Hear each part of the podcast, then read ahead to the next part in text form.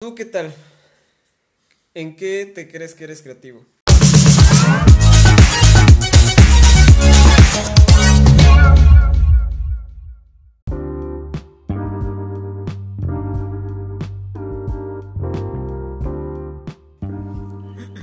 Hace tiempo, no, hace cinco años, apenas hace tiempo me recordó Facebook. Fue cuando me tomé la foto en la, en la cascada de Libetzia. Ok. No, y, y yo literal hice un flashback, güey, pero de esos pesados. O sea, dije, no mames, ya pasó cinco años de que. de que, es que ya iba a estar lista la casa de papá. y no ha estado, güey. Pero ya están las cascadas de Atlibetzia, la escala. Vayan a visitarlas, es el, es el inicio del Zaguapan, pero aún así es, sigue teniendo una vista hermosa, ¿no? Y no está tan contaminado como el Zaguapan completo, ¿no? no, o sea, pues es este, todavía parte del río más o menos limpio. Eso sí, ya no te puedes meter a bañar. No. ¿Te acuerdas del palo huérfano? Mm, no. Bueno, el palo huérfano está igual en la pero Ajá. es un arbolote, un aguahuete. Ah, creo que ya. Que está y por ahí, el. ahí nace agua también. Ah, agua termal, agua caliente. Digo, hablando de, de fuentes. Hablando hablando de fuentes acuíferas. Tiene una riqueza de agua muy, muy interesante, ¿no? Si te acuerdas del- de este albañil que trabajó en la casa de, de- del Doc. Sí. Estaba mamadísimo el hijo de su puta madre. Te acuerdo una vez que fuimos a verlo, estaba poniendo el adoquín, pinche bracísimo, güey. No mames, dije este cabrón que carga. Adoquín, güey. Adoquín, güey. Y, y me sorprendió su sistema de, este, de agua este, pluvial, ¿no? Que toda, toda el agua que, con- que consumía, de agua, más bien agua potable, era agua de manantial. Así es. Ves que nos enseñó de dónde sacaba el agua. Pues ahí está el palo huérfano, güey. Bueno, mucha introducción. Mucha introducción. Nos viajamos un poquito. Felices fiestas a todos los que hoy nos escuchan. Hoy estamos a 16 De septiembre. de septiembre, inicio de la guerra de dependencia. Qué interesante, ¿no? Vaya, vaya polémica que ha llevado pues muchas veces este tema de la independencia. No, porque hay muchas cosas que escribieron, que sí escribieron y hay otras cosas que no escribieron y na- nadie sabe cuál es la verdadera imagen de Miguel Hidalgo. ¿Cuál? La cual, pues en los libros de historia, pues ves que era un güey pelón, pues, de- pero de, con coronilla. Y se tenía que ver sabio, ¿no? O sea, los- sí, así que acorde a la ilustración, ¿no? De acuerdo a la ilustración. Es que el, el dibujar de esa manera a Miguel Hidalgo, en nombrarlo el padre de la patria, pues en realidad no es del 100% cierta. ¿Te No. acuerdas que, que está esta película Miguel Hidalgo con Damián Bichir Ajá. siendo Miguel Hidalgo en, un- en una juventud alocada? Ándale, sí, que, que, todos, que todo su dinero del gremio se iba en jarabe, güey. En jarabes, en anís, en. ¿Cómo se llamaba la película? Así, Así, Hidalgo, la historia jamás Sí. ¿verdad? Hidalgo. Con la chiquita mamá de. Este. No me acuerdo. Está preciosa, aleja de la chingada. ¿no? Estaba bonita, está bonita. ¿no? O sea, La cosa es que está bonita, veanla, veanla, está chida. Y, y posteriormente sacaron igual una serie. Como documental. Ah, del bicentenario, ¿no? Sí, es cierto, que literalmente te, te narraba toda la historia de la inde- independencia. Nada más se tomaron como dos semanas para hacer esa madre, güey, y abarcaron los 11 años, güey, qué pinche hueva. No, o sea, Desde el, desde el preludio este movimiento que empezó con la independencia de Simón Bolívar, ajá, que es como que en realidad es el padre de la independencia para Latinoamérica. Después de ahí pasan los, los sucesos de la conquista de Simón, no, de este, de Bonaparte, de Napoleón. Su hermano queda con, en la cabeza de la corona francesa, de la corona española. Y como que México nunca ha tenido como que buenos lazos con Francia en ese aspecto. No, o sea, no, preferían ser gobernados por, Yo creo que hasta el momento españoles que por un, este, un francés.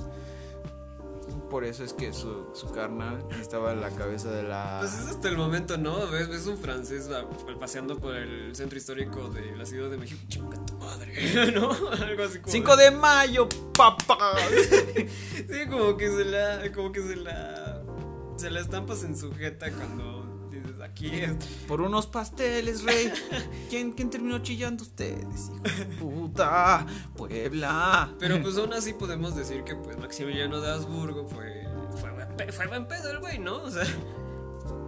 Y, y empezando con esta, pues vamos a hablar. El tema de hoy es nuestro orgullo prejuicios. y sus prejuicios. Sí. Porque vemos la otra cara de la moneda en realidad Francia adora a los latinoamericanos. los eso sí. les gusta Todo- mucho todo Latinoamérica. todos los que están en Europa, ¿no? España, Alemania también, ¿no? Nos, am- nos aman en Alemania también. En el aspecto de que somos mexicanos. O sea, les Sí. gusta mucho la idea de, de este orgullo nacionalista que Es más, mexicano. es más, gente que esté soltera, si, si, si vas a, si buscas pareja aquí en México no te van a no te van a agarrar, ¿no? Ya Aquí ya todos son todos contra todos. des- des- deshazte de tus este, tus intenciones de casarte con una mexicana o mexicano. Ve a Rusia. Te casas con una rusa, güey. Obtienes hasta hasta nobleza. No, obti- obtienes hasta herencia rusa, güey. O sea, dices, güey, aquí soy, no. Y a ellos les encantan nuestras jergas y todo nuestro pinche desmadre, güey. Es que es eso, o sea, el, el orgullo del mexicano está basado en su desmadre y su valemadrismo. Lo cual es muy divertido, ¿no? En el Diver- que- divertido, y divertido y a la vez perjudicante, ¿no? Porque pues ¿cómo sometes a un país a quedarse en casa, güey? Que le encanta la pinche fiesta. Eh, por ejemplo, Sí, güey. por ejemplo, no hay manera de enorgullecerse de, de la tercera ola de COVID después de que todos abrieron bares y antros y ya todos Sí. estábamos dando los besos de tres otra vez. No, y, por- y por ejemplo, era lo que estábamos estaba platicando con un compañero en la mañana, ¿no? Es que ya quieren salir a la chingada, ¿no? O sea, por, por eso por eso estaban que con sus bailes, que con eventos y la chingada y, y es verdad, hasta, hasta yo les decía, no mames, hasta yo tenía ganas de un baile así clandestino. Lo que nunca haces, ¿no? Sí, lo que yo nunca haces. Me dan nunca- ganas de- nunca he tenido ganas de salir de fiesta cuando tenía libertad y ahorita que nunca que me la quitaron tenía unas ganas inmensas de ir a perrear como como una perra, como, como una puberta del cobacho. O sea, sí, gacho. Qué bonito es México. Sí, muy, muy divertido. Natural, histórica, humanamente, socialmente. Políticamente no, pero lo demás está chido. Políticamente vale madre, pero socialmente es la chingonería México. Es, es un país demasiado divertido y digo, qué padre, pero a la vez qué raro, ¿no? Sí, güey. Estamos en, en la cuna de, de la celebración de independencia y te pones a pensar un momento en el que nadie se pone a pensar que la independencia fue un suceso tan lleno de sangre que es una tragedia nacional y al contrario se pone a beber tequila como locos enalteciendo su orgullo de ser De mexicanos. ser mexicanos y de decir soy libre a la chingada. Y todavía decimos chingan, chingan a su madre españoles, ¿no? O sea, que Pero- la verdad, mi respeto para los españoles, son una madre patria, pero pues Pero pues al se final la te pones a pelaron, güey. Nah, no, yo, yo veo la cara de, la, de uno, veo la otra cara de la moneda, ¿no? Y decir que, pues en realidad nos hicieron independientes, ¿para qué? No, no, o sea, me refiero a... ¿Por qué lo entiendo? Pero ¿para qué? Para que no podamos ser una soberanía Pues yo, completa. yo, yo creo que la finalidad era de que podamos hacer también nuestro desmadre a gusto y todo, ese- todo ese tema, ¿no? Desmadre siempre ha habido. Eh, Muestra de ello, pues, la, la idea original de los huevos ándale. fue una burla a la jer- a los a las A la fiestas élite, ¿no? burguesas A la, a la élite española de, estaban en, en España en de los tiempos del virreinato. 16 Sí, güey. más o menos. Exacto. Donde no dejaban pasar a los tlaxcaltecas por ser prietos. O sea, ya empezaban a ver esos, esos sesgos de olvido nacional. ¿Y qué hacen los tlaxcaltecas? Bueno, pues nos vamos a poner máscaras, vamos a simular las cuadrillas que se bailaban en España. Y vamos a hacer nuestra propia fiesta, chinguen a su madre. fiesta. Ya después se volvió el carnaval y ahora es un desmadre. En el buen sentido y en el mal sentido. Si fuera un desmadre controlado sería mejor. Sería Sí, muchísimo más padre y pues sí. mejor de ver. Pero sie- sie- siempre me acuerdo que en cada remate de carnaval, me acuerdo que siempre terminaba en un pinche desmadre, pero gente, güey.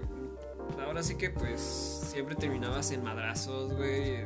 Este, borracho por aquí, borracho por allá, botellas por aquí, botellas por allá. Y un pinche ruidazo horrible en cada esquina. Claro. Dice- Pero- dices tú, a lo mejor hay lugares en los que sea un poquito más sano. Te voy a poner el ejemplo, me duele decirlo, pero Totolac. Ajá. Totolac tiene el carnaval pues más tradicional, ¿no? Ajá. Que está más este más enfocado a las costumbres que teníamos en sus tiempos del virreinato de la pues del, del- de la raza este de, la, de, de nuestra raza mestiza Ajá. y ellos como mestizos pues todavía tienen esas este esa, esa tradición, ¿no? Muy, muy inculcada desde generaciones a generaciones y la- a la gente le encanta salir a bailar. Valiéndole madre el varo que gasten en su traje, salen a bailar. De hecho, eh, fue un choque como cultural para mí cuando estuvimos muy cercanos a eso. Exacto. Jamás me había aventado este, los huevos completos. mi O, vida. o- o que te hayan invitado a bailar. Tú te invitaron a bailar una vez, ¿no? Sí, saliste pero- a bailar a lo pendejo, pero saliste a bailar, güey. Ya estaba tomado. Ya estabas Ya más estaba o menos tomado. tomado. y ya estaba. No, pero- no más o menos, ya estaba bastante alcoholizado. Bueno, intermedio. Pero para ese momento estaba, ya había tomado bastante. Sí. Y digo, pues te unes a la, a la alegría y a la diversidad. Sí, ¿no? Pero en realidad era algo que yo desconocía completamente. O sea, jamás en mi vida me había tomado el tiempo de verlo completo. Güey, pa- pa- papá, me- lo veía rascándose los dientes porque no lo aguantaba y, y se tenía que aguantar las ganas de decir, ya me voy, ¿no? O sea, y me acuerdo que una vez te sacó del trabajo porque dije, no, es que iba a bailar que la chingada, iba a salir la familia. Bueno, vamos, ¿no? sí, me sacó de trabajar. Te sacó del yo trabajo. de, güey. "Ay, ¿Por qué? Pero bueno, traía mi ligue, ni modo que decir, Sí, dijera güey, que no, no. Entonces, decir, no, pues no. Pero sí, es, es algo. De hecho, nada más tengo así como que dos preferencias sobre los huevos en, en Tlaxcala. Lo que son los de Totolac por Sí, son los, versión familiar y también los que tienen los penachones de los del norte, ¿no? los del norte De estado de Tlaxcala. Ajá, Anacamilpan. Culalpan, Anacamilpa, Yauquemecán, toda esa, toda esa, toda esa, ahora sí que esa zona también está muy padre. Los del sur, la neta, no los toco, porque sí, eso es un pinche desmadre horrible. Contla.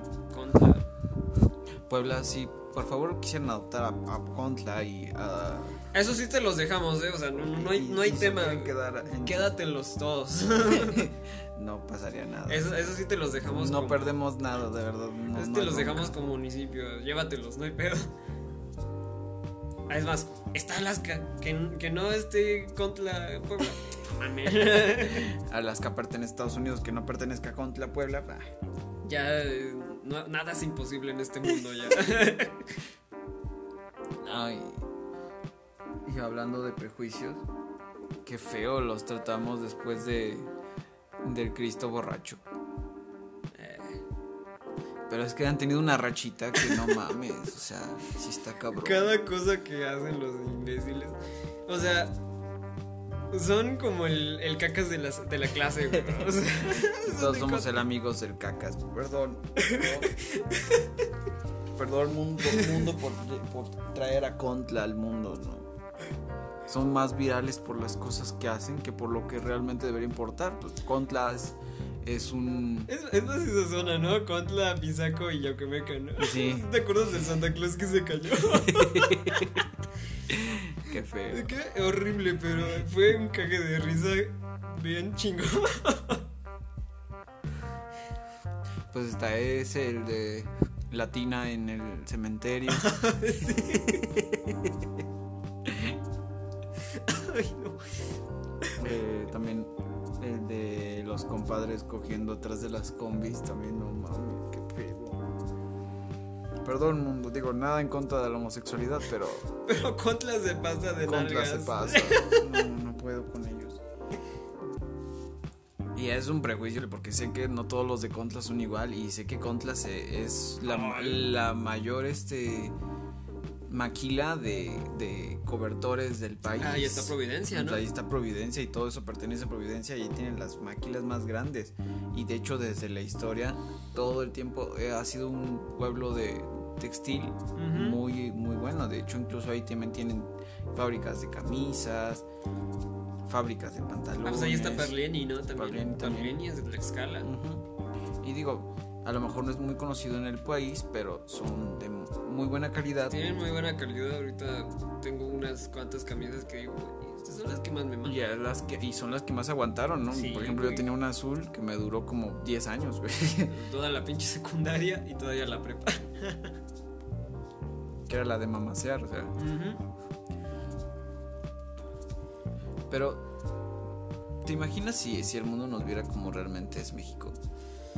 O sea, en este punto de vista de que no solamente es Uxmal o no solamente No, pues, es este. Pues quita, quítale- ¿Cómo se quítales llama? que nada más ven, quítales que nada más vengan una semana. Déjalos aquí en México medio año. He visto videos de, por ejemplo, la coreanita Ajá. que se quedó en México porque se liberó del yugo de su educación, ¿no? Y está muy padre porque aquí, en realidad, para bien o para mal, la educación es muchísimo más tranquila. Y ella se convirtió en maestra de coreano para solventar sus gastos. Y está muy padre. ¿no? Sí. Sí, ahorita mucha morra básica quiere aprender este coreano. No son básicas, pero o sea, es parte de esta globalización que le tocó a México en un aspecto diferente, ¿no? Ya no buscan la, la parte europea, sino la parte asiática. Exacto, que, Y, y existe este choque de culturas entre ambas, socialmente hablando, educativamente o en su formación. básicamente se volvió el canal del mundo, ¿no? Ándale, México se volvió una, espe- una especie de canal mundial. y qué bueno, ¿no? Porque así, así sumas más diversidad al, al, al país, ¿no? Pues no es como que no hubiera asiáticos en México antes, pero No es, diferente. o sea, eran, eran, hasta, eran hasta los esclavos, güey. O sea, ¿Hay Ay. esclavos asiáticos? sí, güey. ¿Dónde? En Panamá. Bueno, en toda Latinoamérica sí había. Y también, en- no, no te creas, a lo mejor eh, ahí por este por Tabasco, Chiapas, sí, hu- sí han de Yo, haber yo habido. entiendo, por lo que recuerdo, es que en la Segunda Guerra Mundial uh, muchos asiáticos vinieron a, a México, igual que los judíos, para poder este, cubrirse de la Segunda Guerra Mundial, ya que Ajá. México era un país neutro. No teníamos alguna preferencia. De hecho, le vendíamos fierro para Estados Unidos Sí, y también le vendíamos este, que nos- latas de comida a, a Alemania. Me ¿no? acuerdo que nos decían que era este, eran tiempos de bonanza para México. Sí, pues todo entró. Es más, por eso muchas familias piensan que, que estudiar este, leyes, que estudiar este, medicina, pues es un caché súper súper grandísimo, ¿no? Porque en ese entonces, pues, cada, muchas familias podían pagarlo. Sí. Sí, en ese momento de la Segunda Guerra Mundial, pues de hecho fue con Calles, ¿no? Sí, Elías, Con Elias Calles. Elías Calles. Y, y en esa misma forman esta parte de la, de la ideología de, de la patria, como Sí, la ¿no? conocemos hoy en día. y- y- y ese es el tema de también de que, pues, hacia dónde llevaron el tema de la vocación, ¿no? En parte, en parte. O sea, mm, yo no me refería a eso, me refería al aspecto de que eh, existe esta, este momento que hacía como este aumentar los, los símbolos patrios y los y esta necesidad de sentir que la patria te pertenece Sí, y que hay nombres súper importantes como Miguel Hidalgo, Benito Juárez, que le ganaron a cualquiera de esas intervenciones europeas, pero era como que un nacionalismo extremo. Esa, eh, exacto, era, era, era la palabra que tenía la lengua, el, el nacionalismo. Y eso fue lo que llevó a mucha, mucha catástrofe, ¿no? En diferentes este, países, no solamente en México. Pues no estábamos listos para ello. Porque, tam- porque también pues, hubieron muchas brechas este, de clases sociales. Por- este, pues, podemos poner en tela de juicio la cristiada. Exacto. Que Plutarco Elías Calles dijo, ya esto está la madre de que el, el clero no pague sus impuestos al fisco. Y digo, no todos los padres son iguales, ¿no? Algunos No, sí hacían sí que- este, ayuda humanitaria y ese tipo de cosas, porque pues igual amaban a su país. Pero pues de repente les empezó a cobrar Pues es y que de también no repente había- cerraron cerraron muchas iglesias y Igual, igual no había mucha educación fiscal en ese entonces, ¿no? O sea, no, no estaban estas. Estas que. Esta. Este, ¿Cómo podría decir? hasta la fecha no tengo ni idea cómo funciona el o sea. Porque, porque, ves, porque ves que hay este. Hay donaciones, ¿no? Y este. y- Ah, bueno, y- eh, cuando son así donaciones hacia alguna este asociación civil, pues no pagas impuestos. Ajá, por, es, por- es por ejemplo, es- es- impuestos. eso es a lo mucho, yo creo que a lo que también este, podrían apuntarle para evitar pagar impuestos, ¿no? Claro.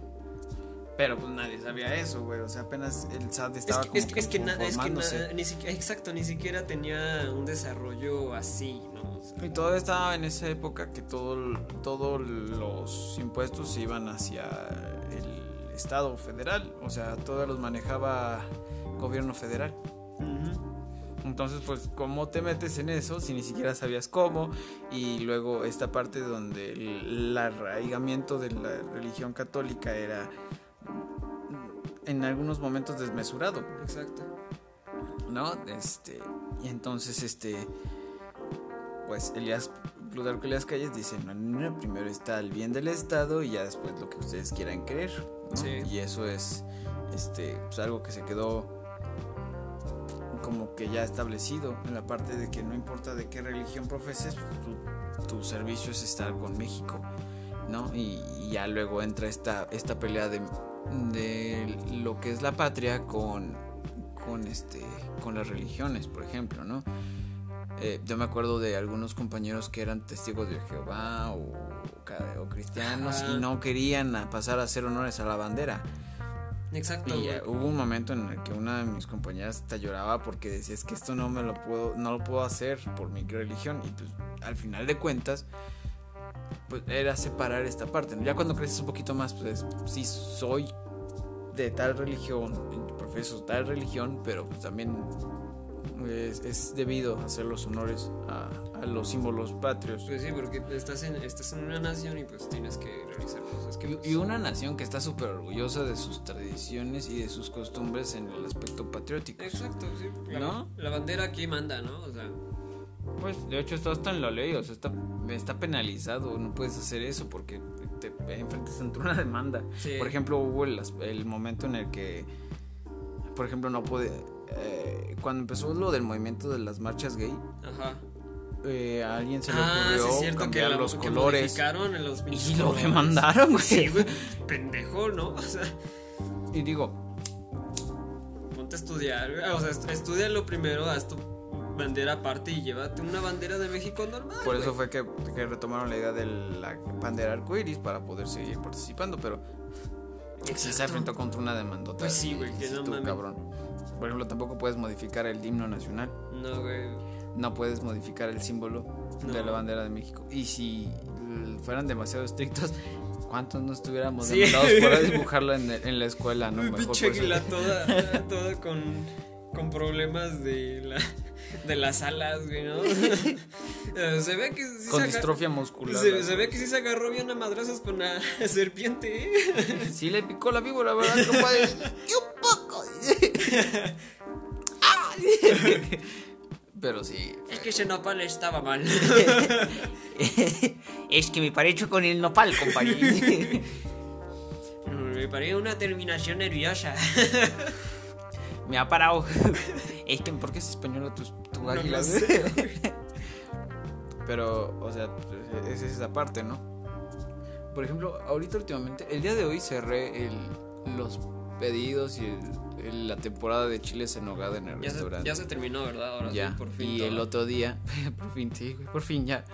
Y este, No, bien caro hacer chiles en nogada, ¿no? caro y complicado y tedioso, es horrible. Pero les muestra, sin lugar a dudas, una de las muestras del mestizaje más importantes de, de México. Ya que pues lleva en sí, lleva los colores de la patria y es una preparación por ejemplo, la nogada es una salsa de origen español, ¿no? Y lleva esta parte de que lleva un brandy, pues el brandy es español.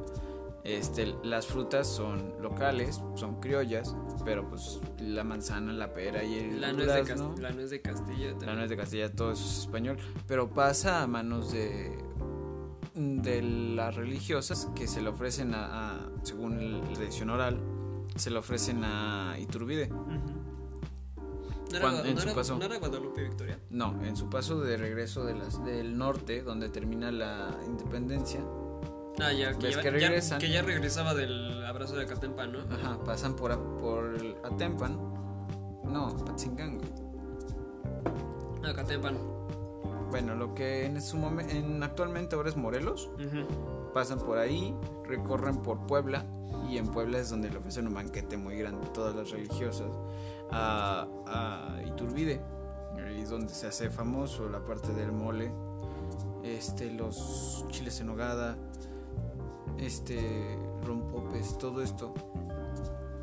Y, y según la tradición oral eh, poblana, pues es que de ahí surge toda esta en esa misma fiesta sale lo de la China poblana, en la cual este es una asiática, que la vistieron de mexicana para que no hubiera pedos, por esta situación tradicionalista. Y como traía en ese momento Iturbide la, la bandera del ejército trigarante, pues obviamente se sintió conmovido al ver los chiles en nogada, ¿no? De verde, blanco y rojo y, y pues esta parte Hasta lloró. Yo creo que hasta lloró, ¿eh? yo siento que hasta lloró.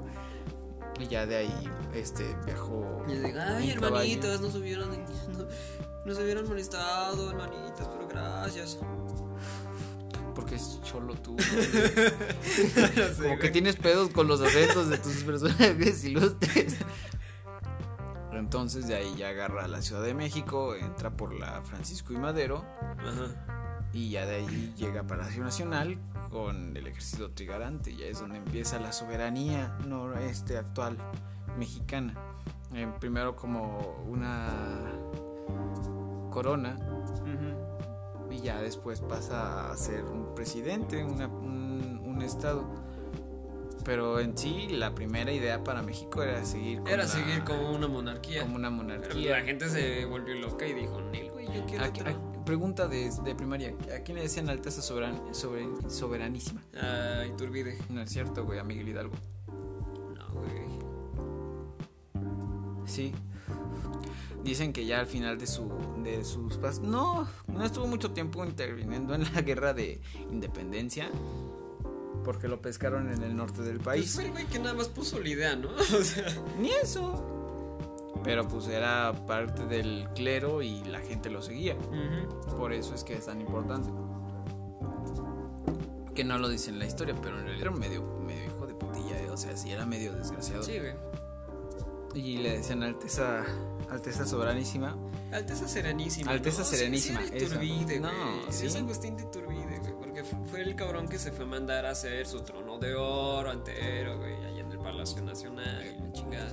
Esa sigue siendo la misma silla presidencial. ¿Quién sabe? No, ya, ya cambió la silla presidencial. El trono de oro, ya no me acuerdo dónde, a dónde fue a parar. ¿No se quedó en el castillo? Yo creo que está en el castillo o en, el- en alguna de las arcas de la Unión. No sé, güey. Pero ahorita la silla presidencial ya es otra cosa. ¿Qué otra cosa? Dicen que la, que la silla presidencial tiene muchos pedos. Sí, porque güey. quien se sienta lo mata. Por eso fue que Zapata dijo, ni pedo, güey. yo no me- Siéntese usted, yo mi no me general. yo no me siento ahí, eh, o sea, ya. Siéntese usted, mi general. Nos tomamos la foto, no se preocupe. Después me siento yo, a ver qué se Sí, sí. siente. y hasta la fecha, creo que el guardián macuspano no se ha querido este, sentar en la silla exacto, presidencial. Silla muy bonita, de, de, este, de términos muy refinados, Sí. elaborados en el, no, en el norte del país. No. Exacto. ¿Quién lo mandó a hacer? Porfirio, ¿no? Díaz. No. Bueno, sí. Sí, fue Porfirio Díaz. Fue. Porfirio Díaz la y cuando explota la, la revolución mexicana en el 1910, pues se la roban y se la quedan en Morelos. Y ahí es donde se toma la foto famosa de este Obregón, No, de Pancho Villano. de Pancho Villa sentado ahí en, en la foto junto con Álvaro Obregón, Venustiano Carranza y este y Emiliano Zapata. Así es. Pues la idea de que, por ejemplo, lo, lo pintan como que todo estaba entrelazado por el destino en la película de Hidalgo, y donde Hidalgo instruye a Morelos, ¿no? Era su compa y su educado, su protegido, y él es el que sigue pues toda esa brecha. Inclusive de- creo que dicen que hasta escuchaba su voz, ¿no? dicen, Morelos, Morelos, tienes que seguir hasta el centro.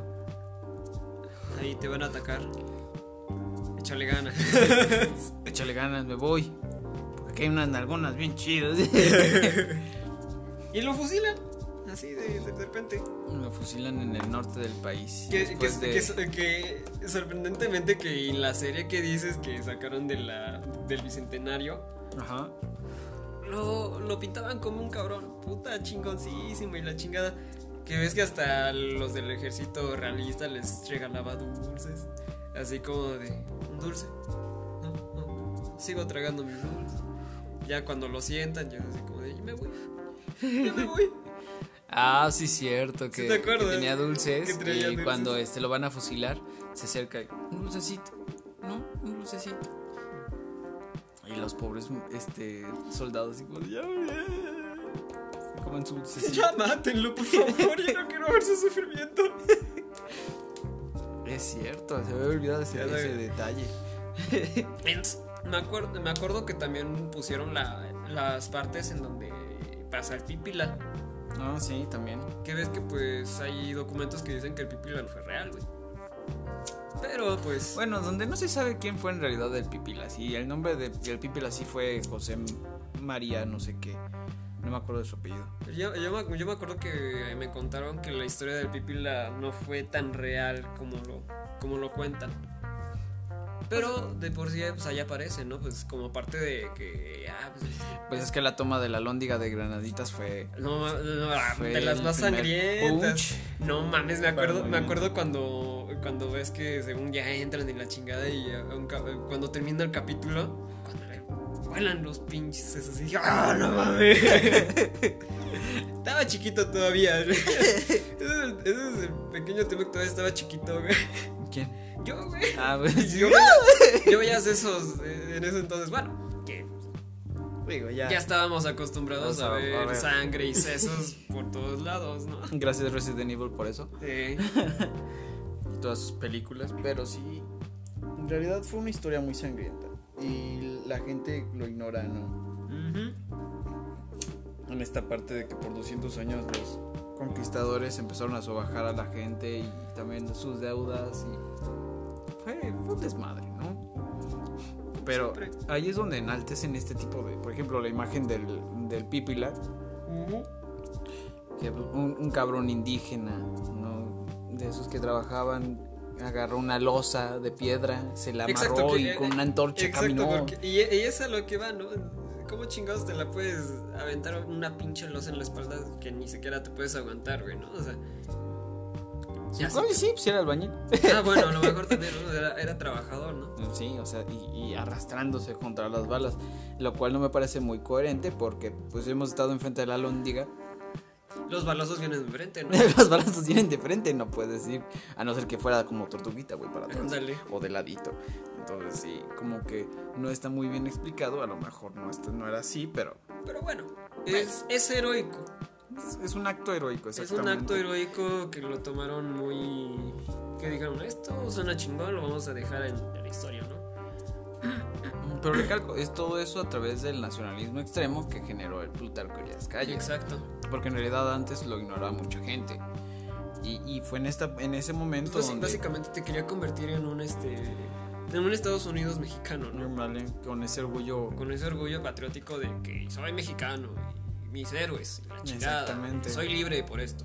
Sí, pues es como con lo de Abraham Que está Lincoln bien. y- Pero es- en algún momento sí estuvo muy desmedido.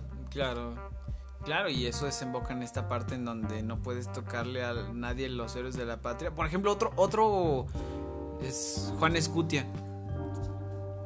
nada comprueba de que se mató el pendejo diciendo esas heroicas palabras de antes muerto que toque mi bandera y se enredó y vámonos. Pues dicen que sí, ¿eh? porque hubo últimamente leí un este un artículo en el que decían que general creo era Tlaxcalteca y que cuentan Sí, que sí es, es otro que sí, Chicotencal, este, de hecho. Ajá, se llamaba Chicotenca. Bueno, se apellidaba Chicotencal. Ajá.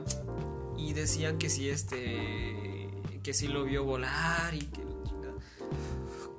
Digo, vale, no entra, ¿no? Es la historia que le, le voy a contar a mis hijos cuando me digan, ¿y qué, qué pasó con este aventado? De, pues es- se aventó con la bandera, dijo, antes muerto que con mi bandera en manos, En manos de un extranjeras". extranjero. Y ya, Vámonos. vámonos. Pero en realidad no fue solamente siete heroicos. No, fue- to- ellos, fue todo todos el ellos representan Fue todo el colegio a militar. todo el colegio militar. Exacto. Y sí, de hecho, había pues, cadetes tlaxcaltecas, había cadetes del norte, un general joven que de hecho peleó algunas batallas igual del 5 de mayo con, con este señor este Zaragoza. Él estaba ahí, era, era este instructor y, fu- y fueron los que defendieron el, El el castillo. ante la intervención este, estadounidense. ¿Qué digo? No funcionó. No, pero, pues, Pero los es- frenaron tantito.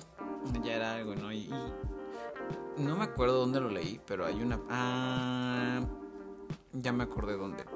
En el Palacio Municipal de Tlaxcala Ujú, hay un cuadro grandote del general y abajo dice, nos hemos quedado, el último mensaje que llegó por, por telégrafo, dice, nos hemos quedado sin parque y tampoco tenemos ya más provisiones, solo nos quedan nuestros cadetes y su, y su heroico servicio, una madre así. Y, y ya, fue el último que llegó y ya después de eso... Vean fue- muchas películas de acción, ellos, ellos fueron los que crearon las películas de acción, chingate esa. Estaría padre una película de acción narrando todo eso, ¿no? Eh, Digo, porque en realidad, pues, Zapata con Pedro, y- con, digo, con Alejandro Fernández, como que no es el, hit, ¿no? ándale. Peor porque este, todos estábamos acostumbrados a ver feliz a, a Mijares con Lucerito y Lucerito cogiéndose a Alejandro Fernández es algo que no me puedo borrar de la cabeza desde entonces.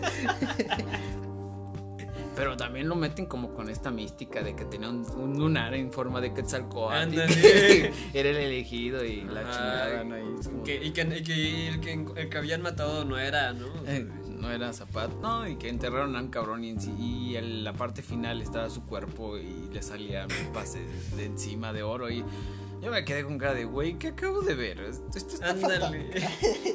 Ándale, no sabías qué chingado se fumó el director esa vez, ¿no? O hay una parte donde se supone que está Zapata con este cubierto hasta el cuello de tierra y, y sale todo heroico Alejandro Fernández. Digo, Moja Bragas, las películas sí está, pero no. no, nada alejado, más alejado que la realidad. Yo, yo siento que más fidedigna es Hidalgo. Sí. Porque ese cabrón sí era un desmadroso. Y era una persona muy inteligente. Pero pues igual lo que no se cuenta es que también pues necesitaba salir del yugo español porque ya debía mucho varo y Sí, ya tenía- necesitaba... Quería pagar, tenía que pagar y no quiso pagar. Y, Lo que nunca supe es qué pasó con José Fortis. Pues. No, nadie sabe. Bueno, que yo sepa, no. No me, puse, no me he puesto a investigar más a fondo de Josefa. Yo lo que sé, pues fue de las que firmó el Tratado de Independencia, ¿no? Al final. No, al inicio. Ah, ya. De las reuniones este, insurgentes. Ojo. Y que su última reunión insurgente, pues fue cuando fue el grito, ¿no? Que los habían cachado. Y ahí estaba este Guadalupe Victoria, estaba el este. Pues esta parte donde Miguel Miguel Domínguez, que era su marido, era el, corregidor del estado de Querétaro, la encierra y llega Guadalupe Victoria y dice, no, corre, cabrón, corre, porque nos cacharon la movida. Y ya, este, no, no es Guerrero, es Allende, Ah, sí. que agarra su caballo y chinga. Sí, Miguel, eh, Miguel de, no, eh, Allende, ¿no? Sí, Miguel de Allende. Miguel de Allende. Y- No, San Miguel de Allende es el pueblo. Es que San Miguel de Allende nació ahí Miguel Allende. Ah, bueno, claro. no sé si sea santo, no creo, pero pues ya él llegó hasta allá, hasta No, allá. el patrón del pueblo es San Miguel, el arcángel. Pero pues al final terminó con Miguel Allende, o sea, es, es una cruza de cosas religiosas y una teología ahí. Eran altamente religiosos y, y al- algo que hay que recalcar es que Miguel Hidalgo era guadalupano. No era cristiano, no era tan católico, pero era guadalupano.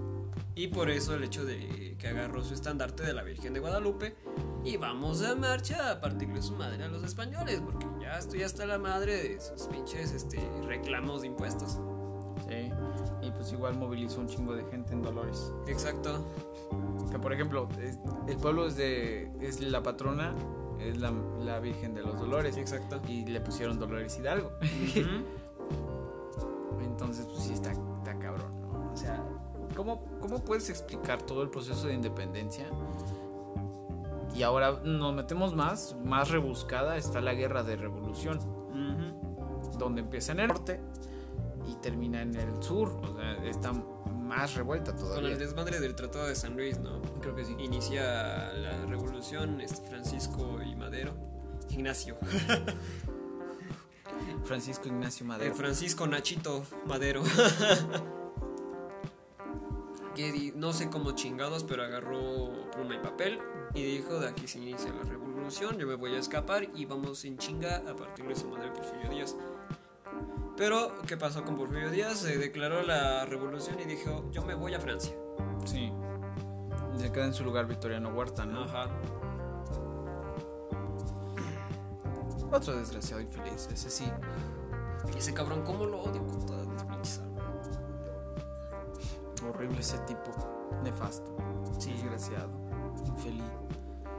Pero bueno, al final de cuentas, pues Porfirio Díaz se va a París. Ya, regresa después de la revolución nomás para que lo mataran. Sí.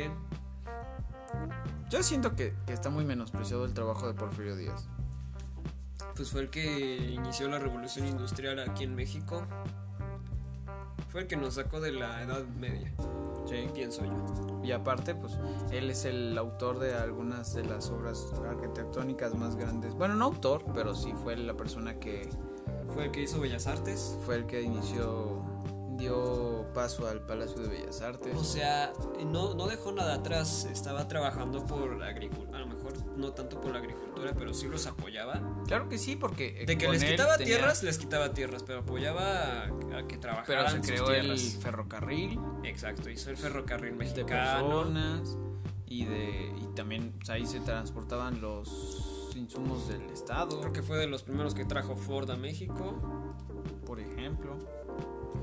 Eh, estaba esta parte de la Entró en la globalización, Ajá. eso sí.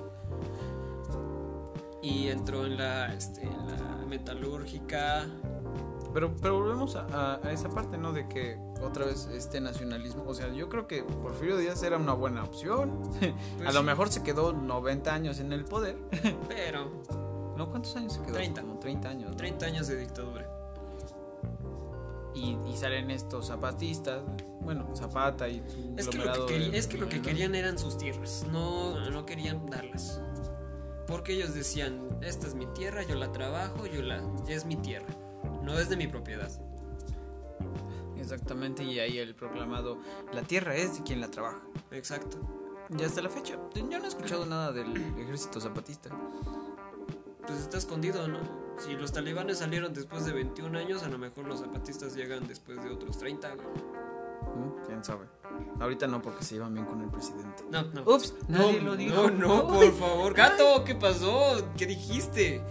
Uy, uy, el, el patrón tiene tratos con los zapatitos. Ups, ups.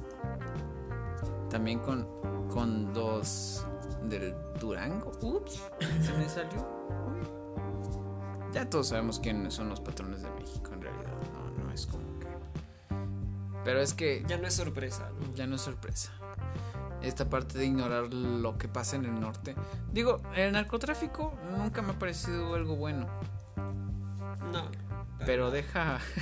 O sea, sí deja varo, pero. Pero sí deja varo para el Estado. o Es sea. mortal, güey. Ese, ese pedo, güey. Pero qué cosas en México. Vamos a hacer una pausa. Sí. Vamos a preparar más café. Y en un momento regresamos para hablar más de estos orgullos Y prejuicios. y prejuicios mexicanos. Regresamos, chicos.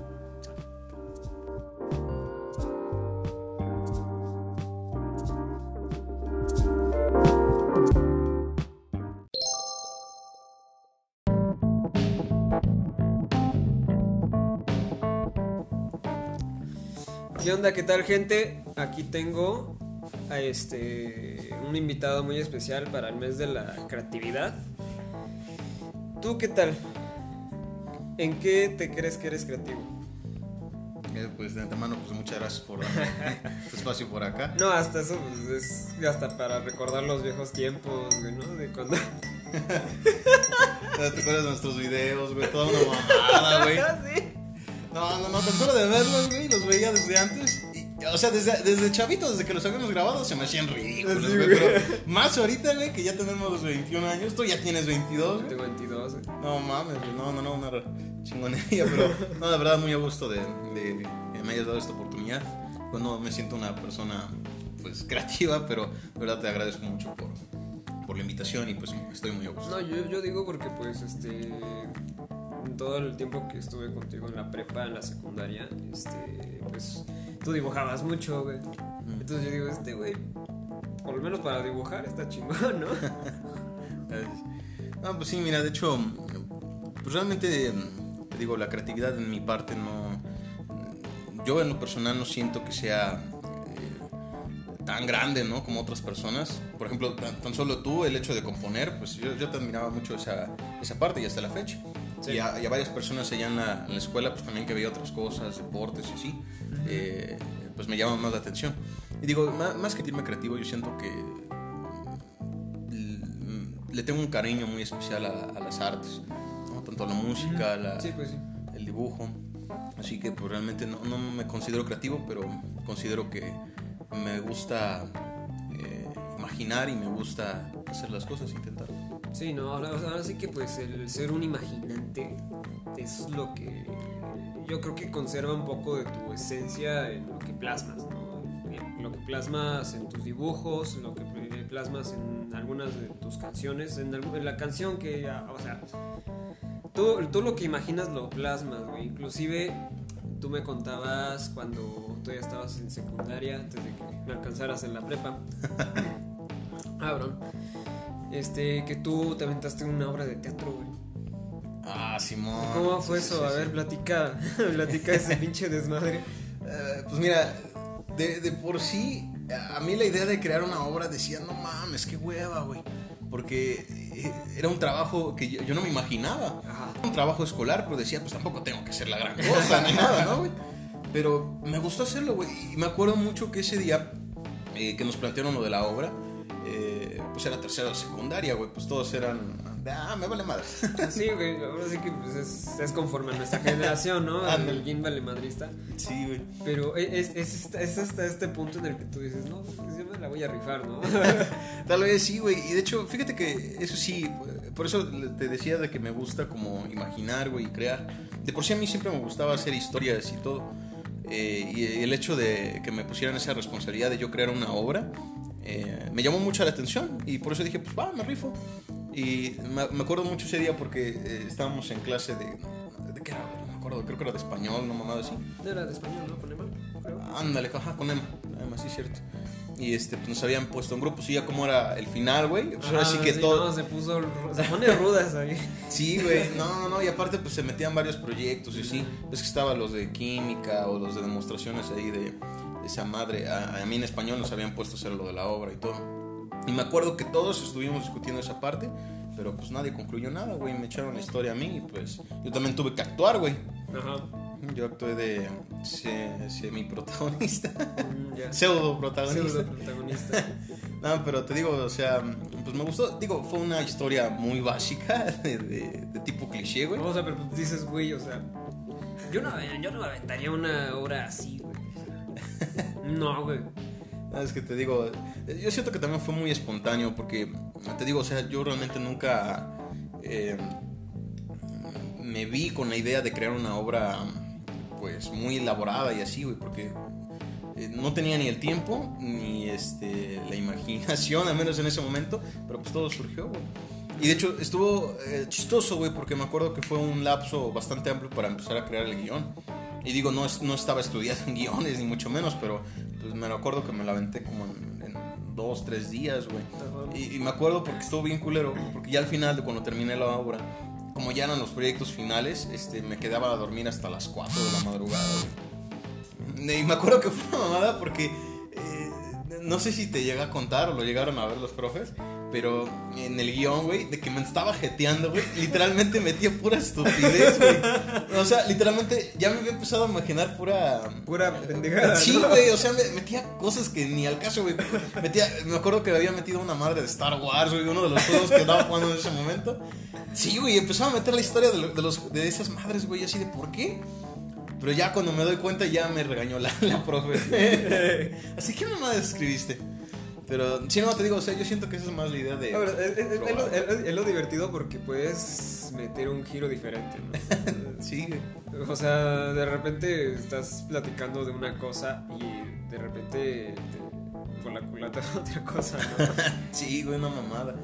Pero sí, te digo, o sea, mm, yo siento que también parte de la creatividad está en el probar cosas nuevas, ¿no? Ajá. Porque Sí, de por hecho... ejemplo, pues, nuestros últimos años de músicos, ¿no? Bueno, Sí. en la prepa. Más bien, en el último vez en el que tú me mostraste los Choclock. Ah, sí. Ahí fue cuando empecé a escuchar más, pues, reggae veracruzano, así, danzón, cosas de aquí de México, ¿no?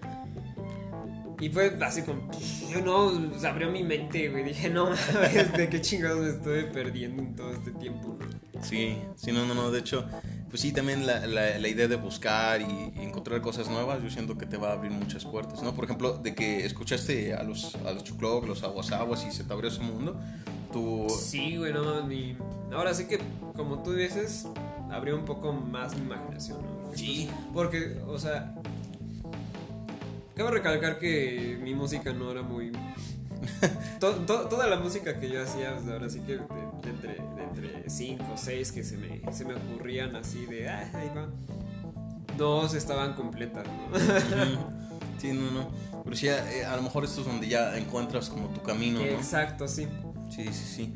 Sí, porque de- de- la verdad cuando ya eh, te metiste a ese rollo de encontrar esa música y todo, tu eh, enfoque musical cambió completamente. y- Exacto. Y, y sí, pues hoy en día, pues de las canciones que te he escuchado tocar, hombre, sí, sí, sí veo un avance, un paso agigantado en esa parte. Sí, y, y eso, y eso es muy chistoso porque tengo este. eh, lo- lo- una vez lo estaba platicando con Mario. Le estaba este, preguntando este, que qué estaba escuchando, estaba escuchando últimamente. Porque luego es que escucho trova, escucho a veces este, a veces bossa nova, así cosas, ¿no? Rock. rock, ¿no? Y digo, no, pues este, a veces trova, a veces este, New Age, a veces este, también me metí otra vez a escuchar Vaporwave. Imagino una trova con Vaporwave, bien, Ah, bien fumado. Así todo. Bien madísimo. Me dice, ah, con razón, porque pues ves que estaba, estaba tocando esta, esta melodía de... Ahora sí que pues no doy nombres porque todavía estoy en proyecto, ¿no? Entonces, Sí. siento que, siento que sería una buena sorpresa para, para después, ¿no? Pero vamos trabajando sobre ello, ¿no? Sí, ya súbelas, güey, ya súbelas. Sí. Y me acuerdo que en el momento en el que incursionamos a la, a la composición fue después del, de uno de los cumpleaños de Vic, ¿no? De Ah, uno de sí. nuestros amigos del, igual de la secundaria. Sí, sí, sí. Que ahora sí que pues por un tiempo nos habíamos distanciado, pero nosotros dos de él, ¿no? Pero Sí, ahí, ahí sí no supe cómo fue el pinche desmadre, si el de nosotros o nosotros de él. Mira, fíjate que yo, yo, yo siento que fue parte de ambos, ¿no? Sí, bueno, de, de los tres, güey, porque, o sea, tú y yo, pues nos empezamos a juntar más con nuestro ladero y así, Ándale, pero sí. como de por sí, Víctor, por cierto, pinche. No, no es cierto, pero, cierto. pero, o sea, no, yo siento, yo siento que también esa parte, pues, que fue conjunto, ¿no? Porque pues yo también me alejé de, otros compas de ese momento, como el Oscar, güey. Ah, Que- también. Ajá, que, que hasta ese güey me, me, me lo remarca. Pues eh, hubo, hubo un momento en el que todos nos alejamos de todos y nada más nos quedamos nosotros tres, güey. Ajá. Allí en la secundaria. Ya fue, ya fue hasta que salí de la secundaria yo, güey. Cuando empecé a- se empezó a. Pues ahora sí que a ver otros, otros trances, güey, de, de ese- de ese, de ese lado. Yo entrando en la prepa, pues, ¿en qué momento los voy a ver a ustedes, güey? Del segundo receso, 10 minutos, que no mames. No, pues no. Me acordaba de los segundos recesos, ¿verdad? Sí, duraban 10 minutos. 10 güey. minutos, los pinches. Es nada más para que bajaras a cagar o. Quién sabe, vete a jalártela al baño. Estaba bien culero cagar, güey. Era la mierda, güey. No tenían de esos pinches. O sea, literalmente tenías que cagar de aguilita, güey. Estaban bien fíos los pinches mamadas de esas, güey. No, güey. Pinche América. No, no es cierto. No, porque en un episodio anterior los saludamos, ¿no? Ups, perdón. Lo siento. Eh, mandamos saludos a la licenciada Diana y todo el este, equipo de América Nueva, que sea, a pesar de toda esta pandemia, pues están tratando de trabajar, no este, sobre, bueno, tratando de alinearse al- a, este nuevo sistema de educar, educando. Entonces, pues esperemos que, yo quiero pensar que están haciendo un buen trabajo, ¿no? Entonces, pues, claro, no los he visto, pero pues quiero pensar que están haciendo un gran trabajo. E inclusive, pues este, ahorita están en este, en este concepto del, del, este, de la enseñanza mixta. ¿no? Que ves que tienen clases presenciales y un día este, en línea. Y no, yo, yo siento que es una chinga, ¿no? Pero pues, ni modo, a ellos, a ellos les tocó así, ¿no? Nosotros nos tocó presencial y gracias a Dios terminé la prepa en presencial. Sí, no, no, no, es un desmadre, güey. Sí, no, tan solo ya ahorita de estar este, ya unos años en la uni chambeando, güey. Ya extraño la prepa, güey. Sí, güey, eh, eh, llega un momento en el que digo, güey, la prepa. No tanto la prepa, güey, la seco, güey. La seco era más chida. A menos a mí. a mí. Eh, en, en tu caso, sí. Ah, Ajá, es, es que todo depende, ¿no? También de la perspectiva, porque me acuerdo que tú en secundaria sí estabas como. Yo sí estaba valiendo, güey. Sí, güey. No, no, no. Y, y yo en prepa ya fue cuando al final como que ya era medio me. Pero sí, no, no, no. Saludos a la escuela. Ah, pero sí, te digo, a ver, retomando lo de Víctor, este, yo siento que también esa parte pues, nos dividió, ¿no? De que cada quien buscaba otras cosas. Así. Ves que Víctor de por sí era mucho de norteño vale y hasta, ves que en, en algunas, eh, en algunos puntos llegamos a querer como trabajar algo de música, güey. Sí, sí, sí, cierto que queríamos hacer también nuestra banda. Exacto, nuestro güey. grupo. Sí, sí, sí. Y mira, fíjate que también eso es el, el pedo también del tema de la creatividad. Exacto, porque no, no, no todos teníamos este, ese, ese punto, ¿no? O sea, era, era, iba a ser muy complicado conectarlo todo. Sí, güey, no, ves que no, no siempre converge, eh, en- no- tuvimos convergencia en, en Ajá, varios aspectos. Por ejemplo, cuando pasó este tema de, de que nos separamos y todo, ves que cuando llegamos al punto de hacerlo la canción, güey, ¿en cuánto tiempo lo hicimos? En una tarde, ¿no? Ajá, en 30 minutos, güey. Imagínate, güey. 30 minutos hicimos la pinche canción y dije, güey. Pero ya teníamos un motivo, una razón. Ajá. Entonces quisimos experimentar, dijimos, pues chinga su madre, le vamos que, a y dar. ves que le habíamos empezado en la, en la escuela, entonces ya así como vamos a mi casa, vamos a terminarla y vamos a llegar. Cantársela a este güey. No mames, me acuerdo que la cantamos enfrente de todos, güey. Sí, cierto, ahí Y así estaba su jefa, güey. y estaba su jefa, su canal, y su papá, güey, y estaban los del salón, güey. Sí, güey. Así como de, no mames, güey. Sí, no, no, no. Y sí fue, fue un poco bochornoso, pero fue de esas primeras, primeras veces que que así se siente estar enfrente de un público, Público. pequeño, ¿no? O sea, porque ese es un público muy pequeño, güey. Ya después nos, nos empezamos a enfrentar a públicos más grandes. Por ejemplo, el, este, el- para- el- la presentación de paraescolar de rock and roll, güey. Ah, sí. Sí, sí, sí. Ah, Estuvo bien chido porque ves que participamos con los de, Con los de los baile. de baile. Tú, tú me acuerdo que no te acuerdas que Paulina en, en un video casi se cae. Una chingadera. No, Viri, güey. Ah, Viri también. era- Ah, sí, cierto, era Viri, güey. sí. que, que hasta subí. Porque mi hermano me mandó el, el video de su. De ¿De su de su ángulo. Ah, ya, ya. Y es más, a- después les paso el link de este video. Y de, de repente, pues, este, ahí tenían las sillas, ¿no? Pero las- las- la silla de Viri en la que se iba este, a sentar, este, estaba en un desnivel, ¿no? Se iba a caer. y de, o sea, hasta se escucha la voz de este, esta, nuestra compañera, se llama Elizabeth. que Hasta en el video se escucha. Y dije, esto se tiene que aprovechar, ¿no? Sí, sí, Esto no se debe callar. Hombre. Qué creativos. Sí, no, fue, fue, fue la mejor presentación de preescolares que tuvimos. Sí. Sí, de hecho fue la más divertida. Fue la más divertida, la que mejor, la que más le pusimos empeño, la que dije, no, esta tiene que salir bien, güey, porque estamos tocando para, para el grupo de baile, ¿no? Sí, güey. O sea, no, no, es, no es como siempre que salíamos con, bueno, todos pedorros con nuestras guitarras y yo sin un sonido la chingada. Y esa, y esa vez hasta el profe pues le invirtió para este, llevar, llevar su sonido, güey, ¿no? Sí. Que pues bueno, yo no me podía conectar a su sonido, pero me conecté al, al baffle, que si América Nueva otra vez me escuchan, yo creo que me chingué su baffle. Porque ves, que el, porque ves que el siguiente semestre ya no sacaban el baffle porque estaba porque había valido madre, Sí, güey. es cierto, güey. Sí, sí, sí. No, hombre, no. Un desmadre, güey. Yo así como digo, upsi, upsi. No, esta escuela- que la escuela no es desmadre, güey. Ah, no, pero sí había cada cosa, güey. Qué buena época. sí, güey. También puedo platicarte de la de la evolución que tuvo Mario, güey. Sí. Cuando no ya no lo vimos, güey. Sí, no, no, no. De hecho, fíjate que Mario, este, sí me llamó mucho la atención el, toda su evolución o su cambio, güey, porque, o sea, cuando eh, habíamos estado con él, sí quería practicar guitarra y Exacto. todo. Ujú. Y ves cómo empezó, güey. Empezó pues, desde abajo, como todos, ¿no? Pero ese güey se tenía bien fijo su objetivo Exacto. y, y le, le echó tantas ganas, güey, en, en ese periodo donde nos vimos que sí dije, vaya, se puede, güey, ¿no? Ves que hasta se metió al CNA, güey. Sí. Se metió al CNA, estudió guitarra, ahorita también estudió bajo, ¿no? Dije, no mames.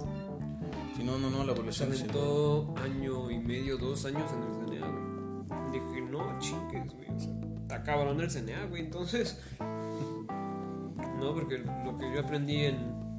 ¿Cuánto fue? ¿Cinco o seis años? Ese güey lo aprendió en tres, güey. Sí, güey. Incluso su habilidad pues, es indiscutible, güey. Ese güey toca Toca güey. súper chido, güey. Por cierto, Mario, si nos escuchas, un saludo y felicidades, güey. No, no, no. Pero sí, no, fíjate que esa parte es lo que... eh, o sea, volvemos a lo mismo del tema de la creatividad, ¿no? Sí, Porque también cuando pruebas cosas nuevas, porque ese güey antes no le veía ningún, ningún interés como tan, tan chido como la guitarra, hasta la época en la que, pues, se fue, güey. Ajá. Porque ves que sí llegaba a tocar con nosotros y todo, pero pues era Ajá, lo exacto, básico. Era lo básico, güey. Nada más. Les iba a decir los siete pecados capitales, ¿no? O sea, las canciones que siempre tocábamos, ¿no? La, la, la planta y así, la chica. Exacto, güey. Sí, sí, sí. Y hasta este momento, pues, este. Hemos tenido conversaciones en las que a veces hasta nos pasamos nuestros. Nuestros, este, nuestras ideas, ¿no? En la guitarra. Y pues ya nos llegamos a comparar. Bueno, no a comparar, sino a este a. a medio criticar, ¿no? Dar, darnos un. Una retro. Una retroalimentación, exacto, una retroalimentación de cómo suena, de este, qué tal la ecualización. Yo le pregunto más por cómo está, mi, está, está ecualizado mi, mi amplificador, ¿no? Dice, no, suena chido, ¿no? Y va. Sí, porque luego, luego hasta me pasó, güey, de uno u otro parámetro. Sí, no, no, no. Y sí, de verdad es que. Te digo, o sea, admiro mucho a Mario en ese aspecto también. Porque se meten metas que son reales, güey, y son realistas, pero que no son fáciles de obtener. Sí, exacto. Sí, ¿no? Son, son una chinga de por medio y pues eh, lo, lo trabajan hasta que lo logran. Sí, exacto. Inclusive, pues él, este, nosotros, te- Mario y yo tenemos un programa aquí en este podcast que se llama Club Espacio. Que pues si no te das este, si no, si no te has dado una vuelta, pues vete a dar una vuelta al, este, al primer episodio, que es donde hasta nos platica qué guitarras ha tenido. Ah, sí, sí, sí, llega a ver. Ah, ha esa tenido, ah, tú, tú ya lo escuchaste, ¿no? Ha tenido un chingo de guitarras, güey. Y la mayoría sí las este, alcancé a, a, a tocar, ¿no? Manosear. A manosear. Porque me acuerdo que sí, este. Sí llegó a tener una, una Gibson, güey. Sí, sí, sí, sí. Llegó a tener una Les Paul, pero me dice, no me gusta. Uy. no me gusta, o sea. Su guitarra es la. La. La. Este. La que tiene ahorita, la café con negro. La este. La Dean. Ujú. Que no es Dean Vendetta, es la Dean, no me acuerdo qué, mar- qué, qué modelo. Pero la Dean es, él es de Dean. Y esa es su guitarra. Me dice, esa es mi- esta es mi guitarra signature, yo ni la pienso vender, culera. dice.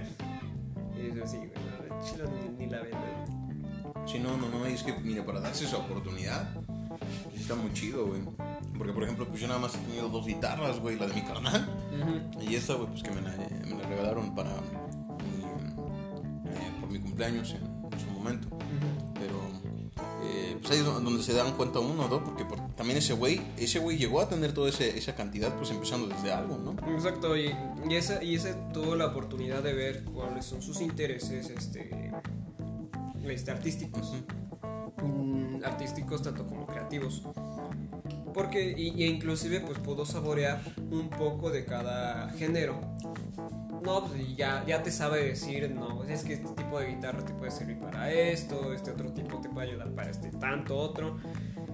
Y así, ¿no? Y entonces, este, te, te, te ayuda, ¿no? Porque es una guía, ahora sí que es como una guía espiritual en las guitarras, este güey. Sí, sí, sí. Te digo, pues todo parte de probar cosas nuevas porque, o sea, ese güey, la guitarra, era pues, algo nuevo para él y mira dónde está. Sí, güey. Sí, te digo que yo siento que toda la, la parte de la creatividad o de todos nosotros, de cómo nos exponemos parte de algo, ¿no? De un deseo, de, de un gusto. Exacto. Y, y de probar cosas. No, y hasta igual tú no, porque tú me dices, tú una vez me dijiste es que no he tocado para nunca, to- nunca toqué para nada la guitarra. Ujú. Y, después también vi tu, tu evolución y dije, ¿qué pedo? ¿Qué pasó acá, güey? ¿No? Ya de repente tocabas también la guitarra como yo, ¿no? Y también le aumentabas voz y también aumentabas este, uno que otro sonillo y dije, ya estamos al nivel, cabrón, ¿no? Entonces, yo nunca, ahora sí que pues en su momento pues sí fue un poco, sí fui un poco egoísta, lo, lo acepto. Ah. Pero, o sea, sí, sí noté ese, esa evolución en los que, por ejemplo, trataron de ser músicos a mi lado, ¿no? Tomándote como ejemplo a ti, tomando como ejemplo a Mario, ¿no? A ve- a veces también a Tlachi, porque si te acuerdas que una vez, este, señorita América Nueva, tocamos, tocamos los tres, güey. Ah, sí, cierto, sí, sí, sí. Y así como de. O sea, nos dije- ves que nos dijeron que salió bien y tocamos los tres. Tal vez no tocó bicho con su, con su acordeón, pero tocó con una melódica. Que es relativamente casi lo mismo. Los dos son viento y sí. Pero sí, no, no, no. De hecho, eh, pues también te digo, pues eh, agradezco el hecho de que me veas como una persona creativa, pero no sé, como que yo tengo esa espinita, pero sí, yo siento que si me lo pones de esa perspectiva, pues No, sí, o sea. Hasta, hasta en tus caricaturas, ¿no? O sea, ¿a, a- a- a qué tendrías a dibujar? A mí. Ah, Simón, güey. Pero, o sea. Porque era un chiste, ¿no? Era un chiste entre panas. Sí, y yo decía, no mames, te quedó cállate, te quedó chingón, güey. No, pero porque hubo un momento en el que ya me dejó que me hicieran bromas, chistes de lo que sea. Inclusive dije, esto se ve mamalón, güey. Y fue hasta el momento pues dije, no, esta la, la voy a poner hasta de foto de perfil, ¿no? Eh, que por cierto, ya no tienes ese perfil, ¿verdad? Eh, no, ese perfil ya no. Pero pues sí tengo, sí tengo las fotos todavía. Sí, güey. Es más, güey, pues tan solo, güey. ¿Te acuerdas de una canción que queríamos ser de Bob, el hombre más triste del mundo? Exacto, ahí todavía te. O sea, también fue un dibujo pendejo, güey. Pues nada más hizo una chingadera, güey. Se quedó en la mesa, creo, todavía. Ajá, güey. Sí, es cierto, sí, es cierto, güey. Pero ves que hasta le empezamos a hacer canciones. No, Exacto. mames. es que se pesado. No. Le hicimos un folclore, güey. Ha quedado el pinche Bob. En la basura, ¿no? La basura, creo. Sí, porque, porque ves que nos habían dicho que podíamos forrar nuestras mesas a como nosotros queríamos. Con sus ídolos, tú nuestros ídolos, Y yo puse a Cerati. Yo Buckethead, güey. Yo Buckethead. No mames. Ah, mi póster de Halo 3, güey. Sí, güey, se Se quedó allá. No, esa madre estaba bien buena. Ah, Qué triste, güey. Ah, pues de hecho ya habíamos puesto letras, ¿no? De canciones también, en algún momento. Habíamos puesto, pero para, para, ahora sí que para evitar que se fuera la basura, así las agarramos, güey. sí, es cierto. Va, por mis Y ahí se, y ahí se quedó, este. Y ahí se quedó Bob, güey. Pobre Bob, güey. Hay que, ah, hay que hacerlo remasterizado. hay- que, hay que tratar de terminarla por lo menos. güey. Ahora sí, que ya estamos más avanzados. y ya- Sí, ya, ya tenemos ahora sí que otra, otra buena tanda de ideas. Será el buen Bob. ¿Qué será? ¿Qué será del buen Bob? Sí, sí. Sí, y, y luego, pues, tú sabes con qué, con qué ideales musicales vine, ¿no? Muy argentino, muy rock este de los, de los 80, ¿no? E inclusive, pues, algo que nos consideró, pues, como buenos amigos es que a los dos nos gustaba la electrónica en su tiempo. Que ves que un momento en el que... Otra vez recuerdos de YouTube, güey. No, güey, sí, güey. Me acuerdo, que, me acuerdo que me decías, oye, esta rola está chida para tu blog. No mames. Sí, es cierto, güey, vamos a meterla, güey. Una vez tienes que meter un, un video aunque sea, güey. Los demás ponlos en privado si quieres. Sí, no, no, le, está- le estaba empezando a poner en privado. dije, no, tiene que- se tiene que terminar. Qué vergüenza. No, hombre. Pero sí te digo, o sea, eso es divertido. Por ejemplo, también el hecho de que hayas empezado a hacer videos, güey. O sea, a mí se me hacía una idea bien, bien chida. Por ejemplo, tenías. E- Ese, ese era el punto de que también, este. Tal vez muy vagamente, pero aprendí a editar. Exactamente. Por ejemplo, ahorita el hecho de tu podcast, ya cuando vi que presentaste la idea, Ujú. Mm, me dije, no manches, fue muy espontáneo y no lo esperaba, de hecho. Pero ya cuando vi la noticia y los empecé a escuchar, ya dije, no, hombre, pues se nota que la idea o, o, eh, esos puntos que tú tomas, güey, pues ya hasta cierto punto se vuelven como, este, ahora sí que parte de ti. ¿no? Porque, por ejemplo, ya ahorita el hecho de, de llevar varios capítulos y todo eso, pues yo, yo digo, no manches, pues ahí ya empiezas a fluir ideas y, y pues realmente tú, tú planteas algo y ya sobre eso se va Sí. la conversación, ¿no? Como por ejemplo ahorita, ¿no? Lo, la- lo de Mario con tu carnal.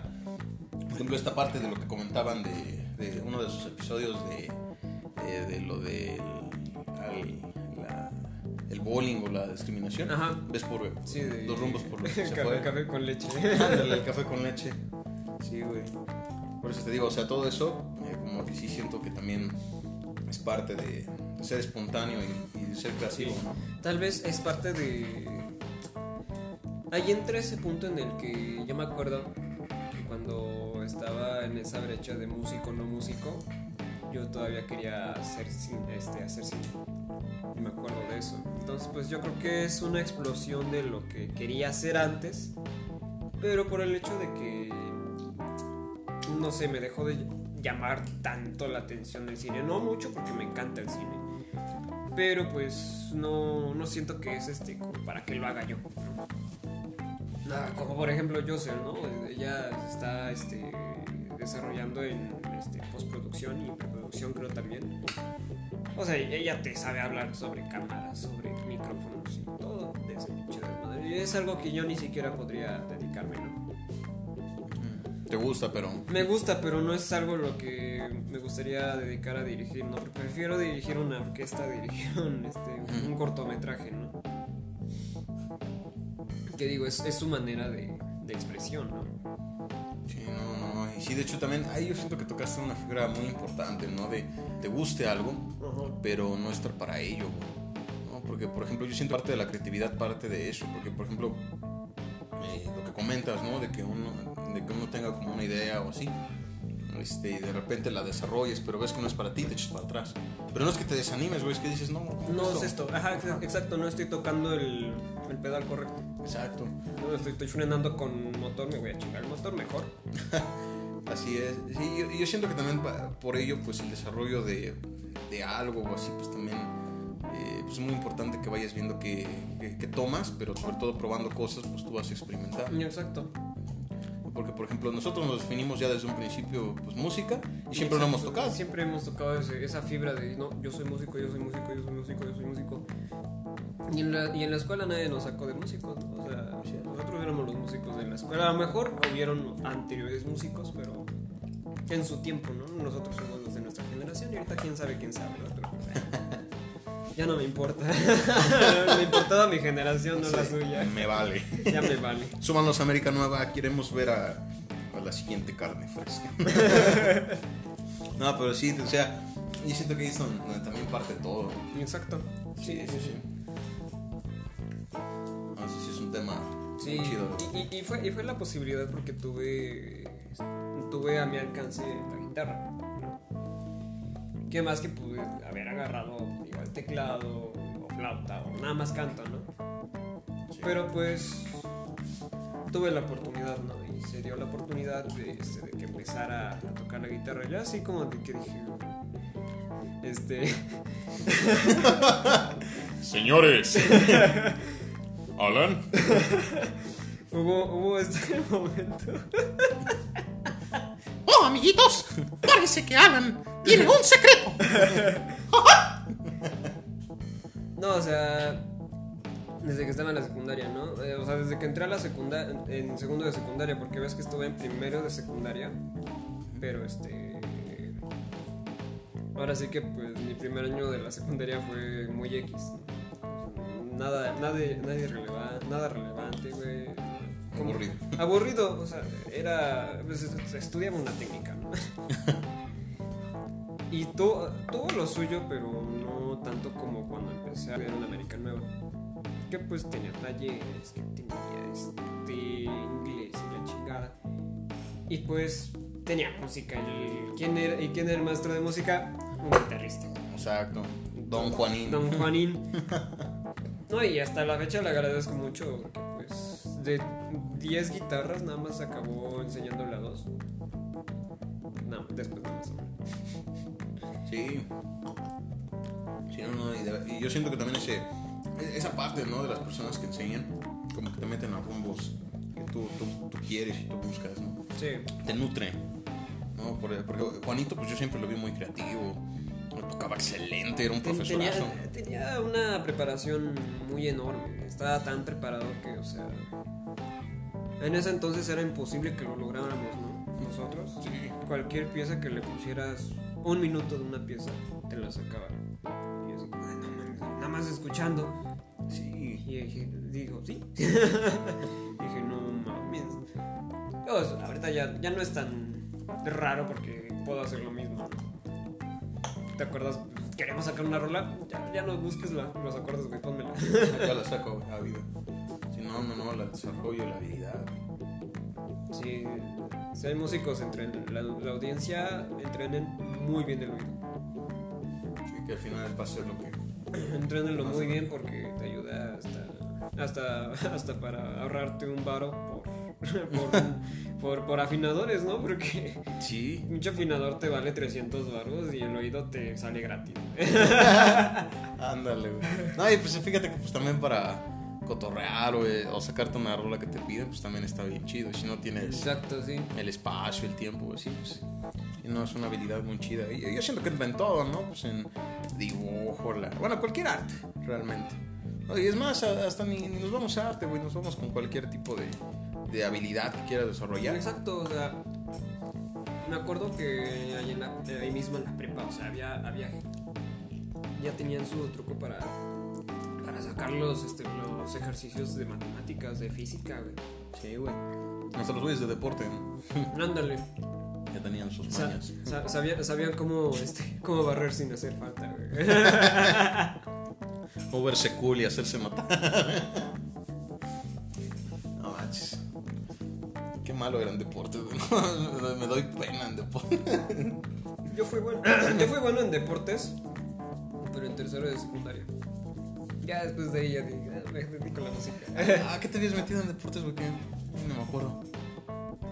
Me metí en deportes en la prepa, en segundo semestre. ¿Y qué practicabas? ¿El fu- fucho o qué? Pues ves que era, era el paraescolar de, de este cabrón de Bernardo. El profe. Entonces, pues, hubo- eh, eh, habían parciales de, de, de boli, habían parciales que de básquet, habían parciales que.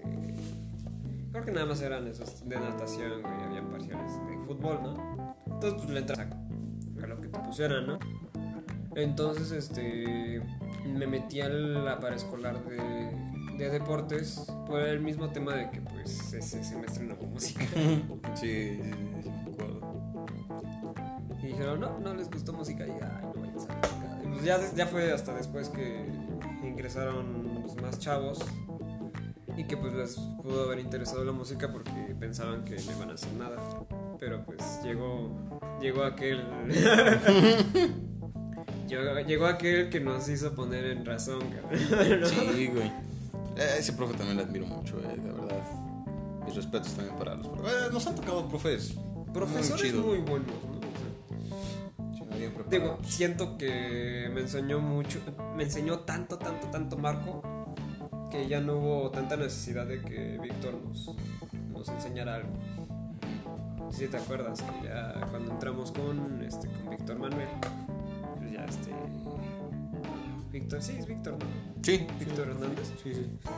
Pues ya no hubo tanta necesidad que nos enseñara tanta técnica, ¿no? Incluso hasta, hasta él mismo nos dijo, ¿no? Tú ya, ya, ya eres ¿Tú maestro. ya para qué, güey? ya, ¿para qué? güey? No nos toca. Es más, ayúdame. No, pero sí, o sea, yo siento que sí a los prom son muy importantes. Sí, como dices, pues, nos- aunque era estricto y así, porque por ejemplo, ves con lo de los tiempos y todo, cómo me cagaba. pero no, de verdad, o sea, ese güey nos, nos abrió mucho los Sí, ojos. o sea, nos abrió mucho los ojos porque así, así de crudo nos los dijo. Tocan tan bien, pero si no saben leer una partitura, no saben leer no saben No tocar. sabe música. Sí, no, no, no. Y aparte, pues también nos enseñó lo de, eh, de, de que pues, realmente es una habilidad, pero eh, si no tienes este, humildad o así, esas puertas se te cierran. Exacto. Qué buen profe. Sí, güey, y, lo- notamos cuando una vez hasta terminó emputadísimo porque no seguíamos el ritmo. No mames. No, güey, unas regañizas de ese güey. Que se antojan. No, no es cierto. No, pero sí.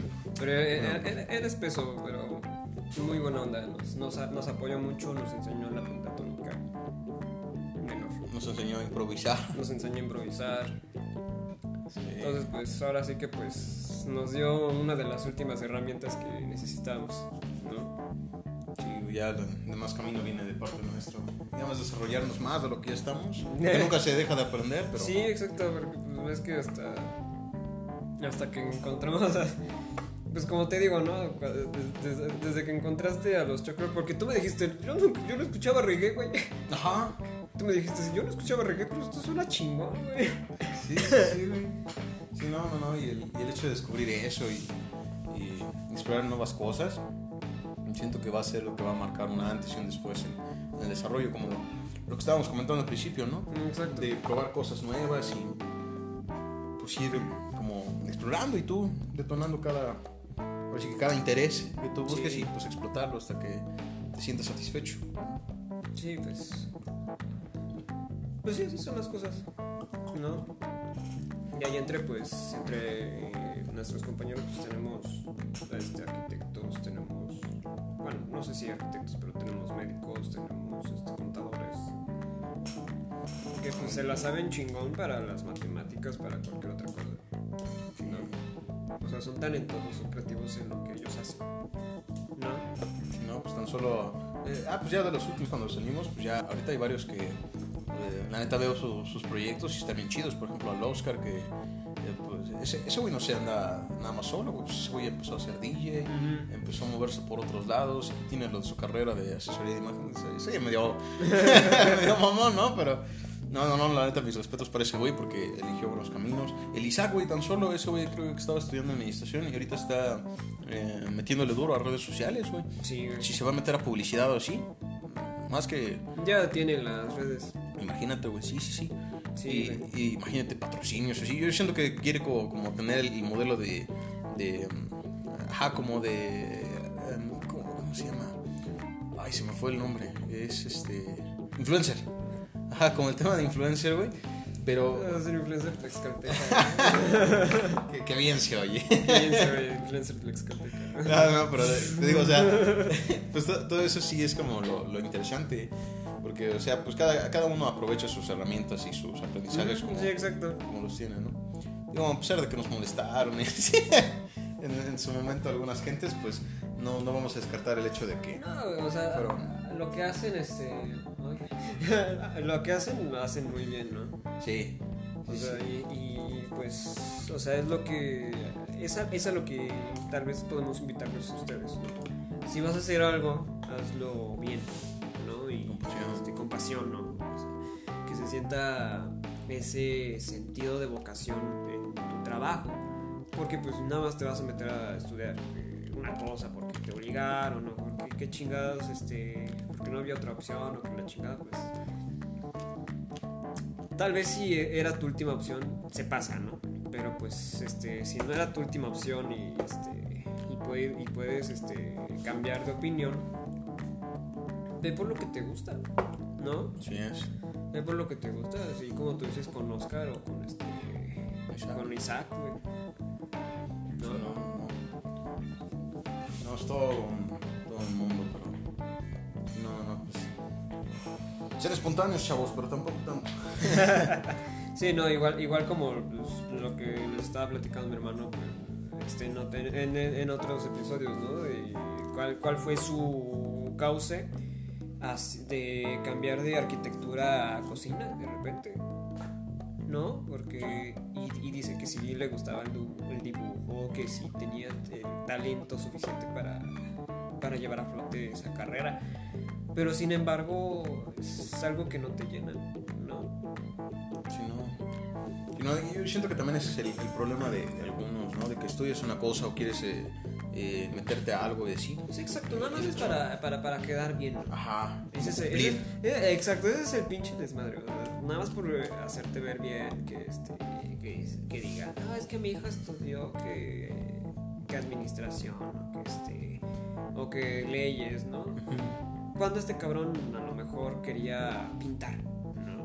Sí. O quería igual hacer, este, ser locutor, ¿no? Entrar a la locución. Sí, güey, otra cosa, güey, de ser ingeniero, madre así, y se meten a otra cosa solo por... eh, yo siento que también es por complacencia y por conformismo hasta cierto punto. De que ya te metes a una cosa y dices, no mames, no es lo que quería, güey. Sí, exacto. Y, y- y luego dices, este... Ah, no, pues ya lo termino. ya". O, ya- o- o a veces lo hacen por cumplir los deseos de sus padres, ¿no? Ajá, yo siento que también eso es algo que, que echa para atrás mucho. Que eche para atrás muchas cosas. Sí, porque tan solo no sé si te acuerdas de que teníamos una compañera, no voy a decir nombres para, para no, pero este que quería ser pe- pedagoga, bueno, maestra, y no le dejaron. Ves que tenía como que en mente le, le gustaba contabilidad, ya sabes a quién me refiero, ¿no? Pero también eso decía, pues no mames, pues eso sí te restringe un chorro, porque eh, el hecho de que te digan tus jefes de, de que no, eso no te va a dar de comer, no tiene chamba, Exacto. te va a desanimar un chorro, ¿no? Pero ahí es donde tú pues, te, te pones ante todo, güey. Y eliges las cosas porque tú quieres y también... Sí, no, te vas, te vas a topar con, ante paredes, güey. Sí, Pero aquí, aquí tu, tu verdadero trabajo es que esa pared se vuelva transparente. así es. No. no, no, yo siento que es lo, lo más importante. El hecho de, de tú ver qué buscas y tal vez no en el momento lo vas a hacer porque admitamos, no, no todos tienen la misma oportunidad. Exacto. Pero si te abres una brecha en, ese, en esa parte, pues métete, güey. Métete como, como se pueda, como con las. Agárralo con las uñas, con. Sí, güey, por, por- por eso muchas veces, este. No sé, de siete que me hacían cumplidos, dos me decían que no les gustaba cómo cantaba. La mera verdad me valía madre, ¿no? O sea, Exacto, güey. ¿Te gusta a ti? exacto, no, y, o sea, eso es una minoría, ¿no? Está- Sí, no. Es una minoría la gente que me decía eso. Sí, no, no, no. Y Que no además, les pues. gustaba cómo cantaba, que no les gustaba qué tocaba. Chico, me vale madre. Hay, hay como 10, 20 personas que me dicen lo contrario. ¿No? Y, no por tu pinche, este, por tu pinche negadez voy a dejar de tocar. Así es. No voy a dejar de cantar. Exacto. No güey. voy a dejar de componer. No, no, no. Y enos aquí. Llegamos aquí. Sí, no, no, no, pero. Sí, eso es muy importante, el, el no dejarse llevar por comentarios ajenos. Digo, no, tal vez siendo en unas ocasiones estemos como en aprietos o así, pero siempre en algún momento dado se va a dar una oportunidad en, en algún momento.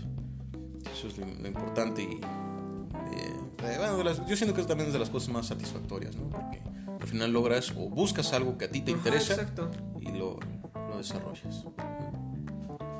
Pues sí. Pues chicos.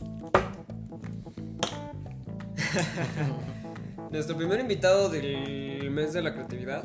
Yo creo que pues un poco raro de un día para otro, pero pues Si no, dijiste, voy, yo ven, güey. sí, o sea, es, es lo bueno de tener amigos, ¿no? De tener este por lo menos una familia, ¿no? Porque ya, ya no es tanto que lo vea como amigo, es ya como una familia. Y pues igual cuando este yo se los digo siempre a, mis cuates, a, a- todos, ¿no? O sea, que a los que con los que he hablado y con los que me consideran igual como parte de su familia, yo les digo, necesitas algo, mándame mensaje. O sea, yo la otra vez le decía igual a otro cuate, tienes mi número. No, yo, yo no lo voy a cambiar. Y si lo cambio te mando mensaje. Sí, sí. Y yo en algún momento pues les decía a ti y a Víctor que pues ustedes llámenme, esté donde esté, este, si hay algún pedo, pues yo vuelo. Bueno, me vale madre lo que esté haciendo, yo vuelo. ¿No? Entonces, Espacio Plus Café, tenemos a nuestro primer invitado. Es un invitadazo que pues, aunque él no se lo crea, pues es un creativo, un imaginante. Gracias, gracias. Y que bueno, mm, algún día te espero en, en Club Espacio. Por supuesto, sí, sí, sí. Con, con todo gusto. Bueno, para echar cotorreo igual con Mario, ¿va? Claro, claro. Sí, ahí, ahí a ver, nada más nos, nos organizamos bien y me gustaría ser nuevamente invitado. Y de verdad te agradezco mucho el haberme dado estos minutos, este espacio. Y pues muy agradecido y muy feliz de, de. No, pues este, este, este tu espacio, tu espacio Plus Café, ¿va? Muchas gracias. muchas gracias. sigamos haciendo café juntos.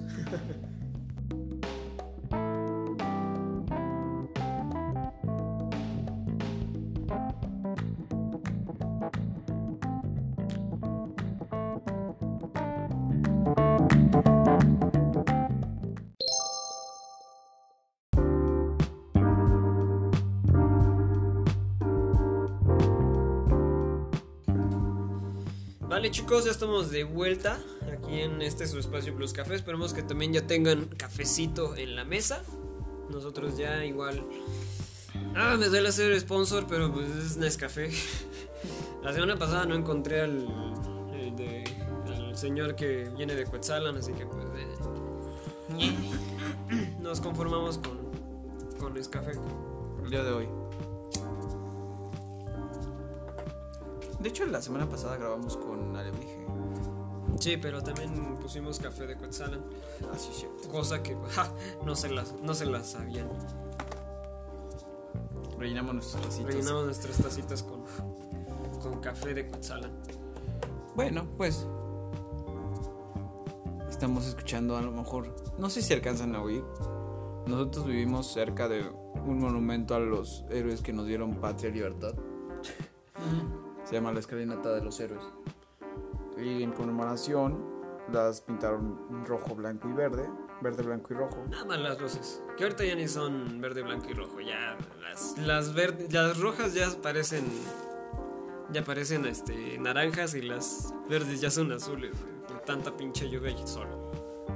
Así es. Pero entonces este hay un espectáculo musical con fuentes bailarinas en la que ponen música de mariachi mexicano. Pero lo peor de todo es que. Es que no es este. Que las, que las fuentes no bailan al, ritmo de al ritmo. Ay, las fuentes van a su ritmo, valiéndole madre. Mira, brinca, brinca chorrito, brinca chorro, brinca chorrito, brinca chorro. Chorro, chorrito, chorro, chorrito. Chorrote, chorrito. Exacto, van a su, van a su hilo, ¿no? Eh, Hola, gato. ¿Tú crees que el mejor disco de Luis Miguel es el de Ama Mexicana? Pues ahí tiene muchos buenos eh, éxitos, ¿no? Y Pues pues yo creo que las adoptaron como para, para tiempos de, de celebración mexicana, nada más porque dices, "Ah, es que sol, güey. O sea, suenan, suenan bien, ¿no? Para, para la ocasión, porque suena muy mexicano, ¿no? Pinche mariachi de quién sabe cuántos cabrones, que. Pinche pastísima que dejó ahí el güey. ¿Tú qué sientes que... ¿Cuál es la música que deberías escuchar un 16, 15, 16 de septiembre? Ah, yo estaba escuchando los aguas aguas. Bueno, sí. Pero, o sea, ya más... Yo me acuerdo que mamá ponía Juan Gabriel, el disco de Bellas Ujú. Artes. También ponía el de Juan Gabriel, ponía los trío, No, los tríos. ponía los trío, o sea, que sean boleros, rancheras, pero rancheras bonitas. No, porque hay rancheras que dices, qué bárbaro. Creo que otra parte importante del orgullo de ser mexicano es su música. Hace, hace un año, no por estas fechas, a principio de año, fui a, al, al, este, Xochimilco. a Xochimilco y también Ah, fui al, al Museo del Mezcal y el Tequila, que se encuentra en la Plaza Garibaldi, a unos escasos 500 metros del Palacio de Bellas Artes. Y la neta es que ver tantos pinches mariachis ahí está cabrón, o sea, así. Digo, ya traía igual unos mezcalazos encima, pero igual la historia del mariachi te la cuentan ahí mismo. Es patrimonio de la humanidad, güey. Patrimonio inmaterial de la humanidad. México tiene un chingo de patrimonios materiales y materiales de la humanidad. Pues último que inscribieron fue el. Fue el este. El conjunto. conventual de, de San Francisco del, siglo XVI. Así es.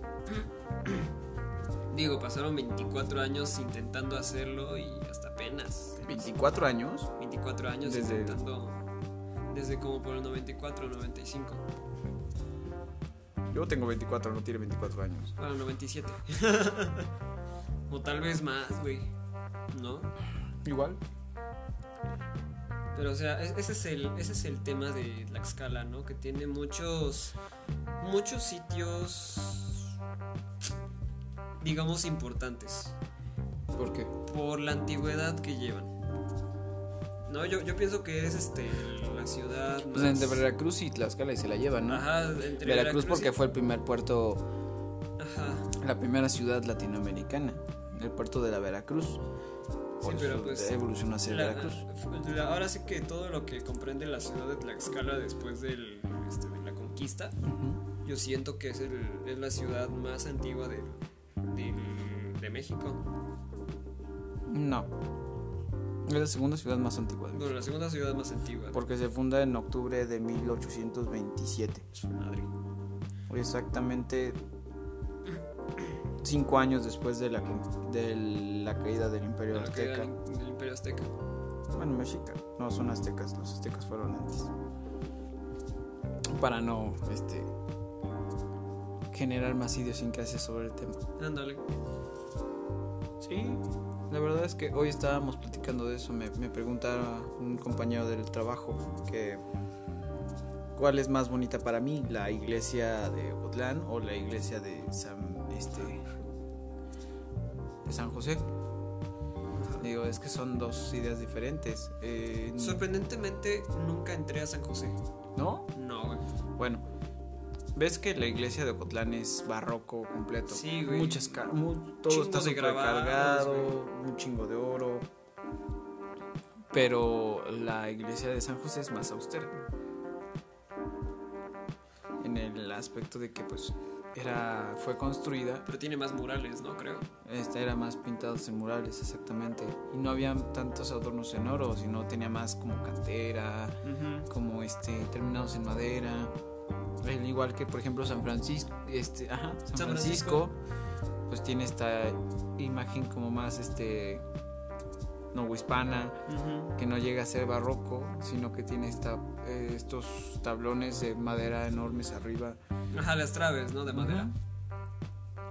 Que simulan ser el cielo estrellado entonces es, es, es diferente son cosas distintas y es, y es interesante que tantos este, conceptos artes, artísticos converjan en un solo espacio y no se pueda apreciar porque la gente aquí lo ignora. Exacto.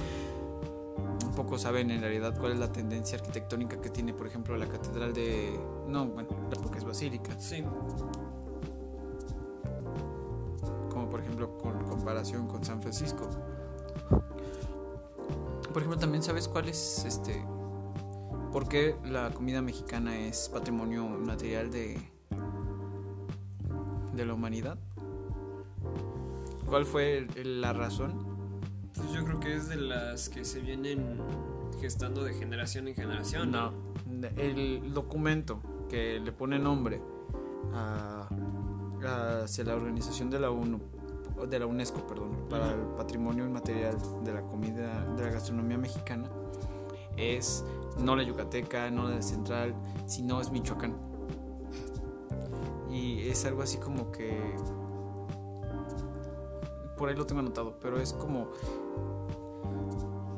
se los voy a explicar en, pocas palabras. Es el, toque este, artesanal junto con las técnicas de un patrimonio gastronómico que no que no puede ser explicado al 100% pero que tiene una importancia en la educación social de las personas Eh, en él incluyen platillos como las carnitas este de Quiroga, que es Quiroga es este enormemente internacionalmente conocido por ser la cuna de las carnitas. Este confit de cerdo que es este una raíz francesa, pero arraigado a, a las este a los conocimientos mexicanos Ok. por su mano de obra también, porque por ejemplo ahí mismo se hacen unas ollotas de cobre donde se hacen las carnitas, que esas duran miles de años, y su manera de hacerlas es artesanal. Entonces al hacer la comida ahí, adquiere cierto sabor, cierto color, y aparte, pues eso da trabajo a los artesanos de Michoacán. Oh, ya. Entonces por eso es que la, que la comida mexicana se volvió patrimonio inmaterial de la UNESCO para toda la humanidad. Por eso es que la comida es parte importante del, mm, del consciente colectivo, ya no solamente nacional, sino internacional. Ya. Por eso es que a veces es tan complicado la cocina mexicana. Sí, pues sí. porque tiene esta este arraigamiento tan tradicional de tantas costumbres, de tantas cosas, mitos, de leyendas, o sea, es un es una expresión oral de lo que es llevar pan a la mesa. Pero tratando siempre de, materializar sabores diferentes. Ya lo he mencionado aquí, este Lalo Plasencia, el chef Lalo Plasencia, pues es un, un chef este investigador y desarrollador de técnicas sobre la este, cocina mexicana y este y marca mucho esta parte no de que hay cosas por ejemplo hay usos y costumbres que no se pueden replicar en todos lados Sí, ¿no? y él es el desarrollador de, de un proyecto muy ambicioso que es el sexto sabor. El primero es el salado, el segundo es el amargo, el tercero es este las cosas dulces, el cuarto es las cosas agrias, el quinto es este sabores ¿No entre yo el picante? el quinto es el umami. El umami es una técnica de sabor desarrollada por los orientales a raíz de la salsa de soya que aumenta y, y hace una reacción diferente en el inconsciente del humano porque es un sabor que no se distribuye específicamente en una parte de la lengua, sino que son otras terminaciones nerviosas alrededor de tu sistema gustativo que conecta con el digestivo. Oh, ya. Entonces, este, y ese manda un sabor diferente, es como tener un una especie de, or- de orgasmo. Lo explican así. Es, así es como lo Literal, ¿no? Así Un es. orgasmo de sabor. Exactamente, porque enaltece sabores como lo son los del pescado, como son los del arroz. eh, entonces, el umami es un- una técnica desarrollada en, en Asia. Y después él está tratando de meter o de materializar en la enseñanza esta parte del sexto sabor, que es el picante. Mm, ya, ya, ya, ya.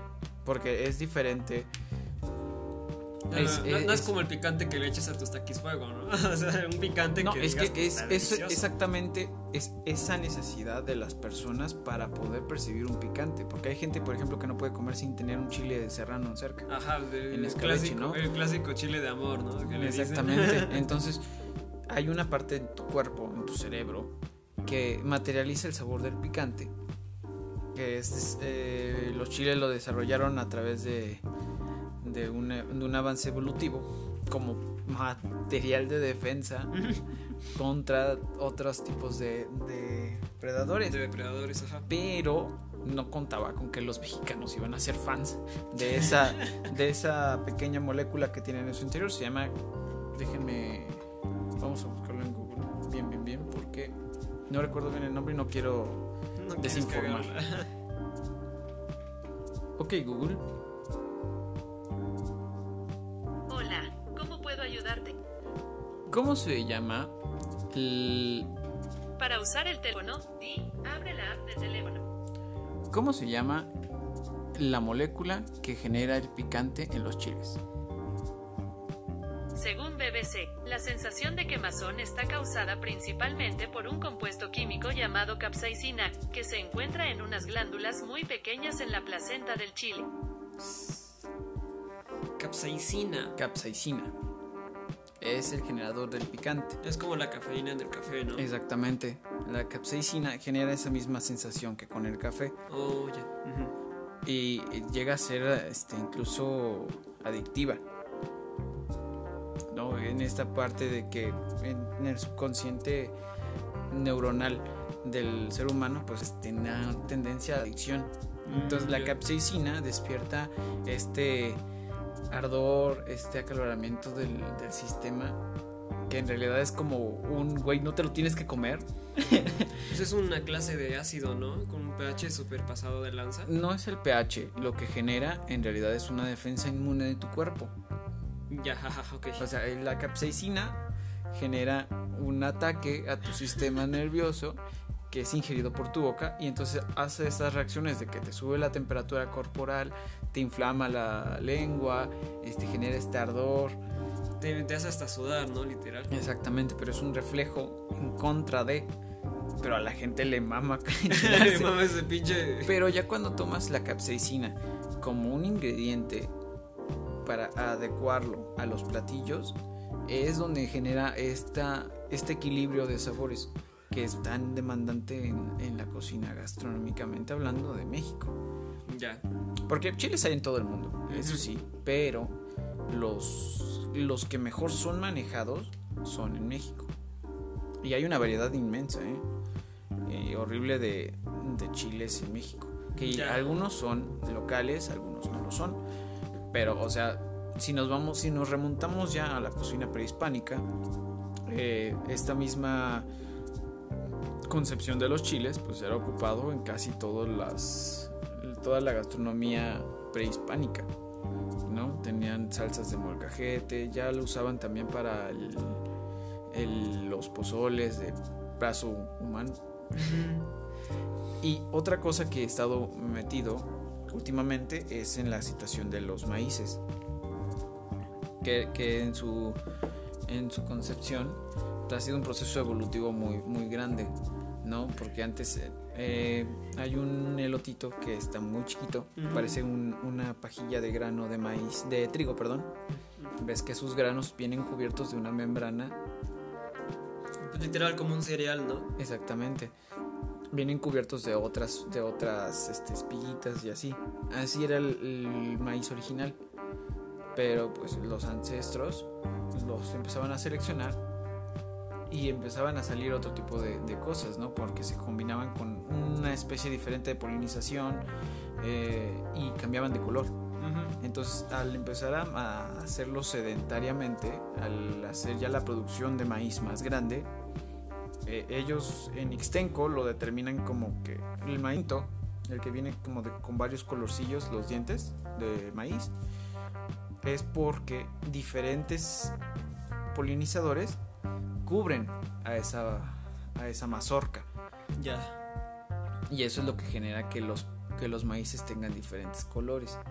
y, una, y nos enseñaron, hay una trenza con los maíces ya secos que se llama olotera.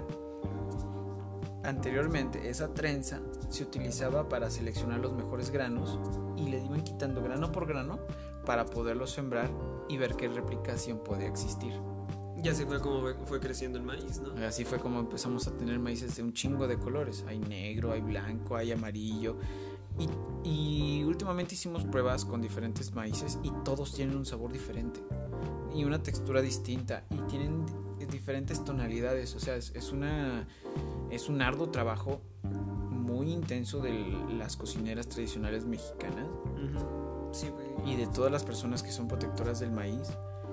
No hablo por, por decirlo de, de Santa Cruz, que digo, en su trabajo como para poder cuidar el proceso del- de no entrar maíz este, transgénico al país, pues genera estas guardianas del maíz. Ellas se encargan de la siembra y selección de una manera más artesanal, más tradicional. Pero por ejemplo en los pueblos como Ixtenco, que si pueden tener la oportunidad de visitarlos, es un, es un manjar. O sea, son cosas diferentes y son parte de tu raíz, Sí. pero sí es, es una chinga. Y, y deberíamos estar agradecidos todavía de que tengamos estas raíces tan arraigadas a nosotros como lo son el, el maíz. En el primero de, de- el primer podcast hablamos del Popol Vuh, en el cual dice que de maíz estamos hechos. Y bueno, en esa parte, pues yo creo que es, es un- ese sí es un orgullo, antes que un prejuicio, de que sí comemos todo con tortilla, pero es, un, es, es algo ancestral que nos conecta con, con el hogar. O sea, un mexicano puede vivir sin una tortilla. Porque no solamente se materializa como en esta parte de, de la necesidad alimenticia, sino que te genera esta, este recuerdo del hogar. ¿no? Y por ejemplo, la gente dejó de comer maíz bueno en, en el DF y sabe muy diferente una tortilla en el DF como lo sabe aquí y sabe muchísimo más distinta Yo una creo que hasta te tienes norte. que llevar tus 3 kilos de tortilla cuando vienes, ¿no? Lo, sí. lo triste de todo esto es que nadie sabe en realidad a ciencia cierta qué es nixtamalizar.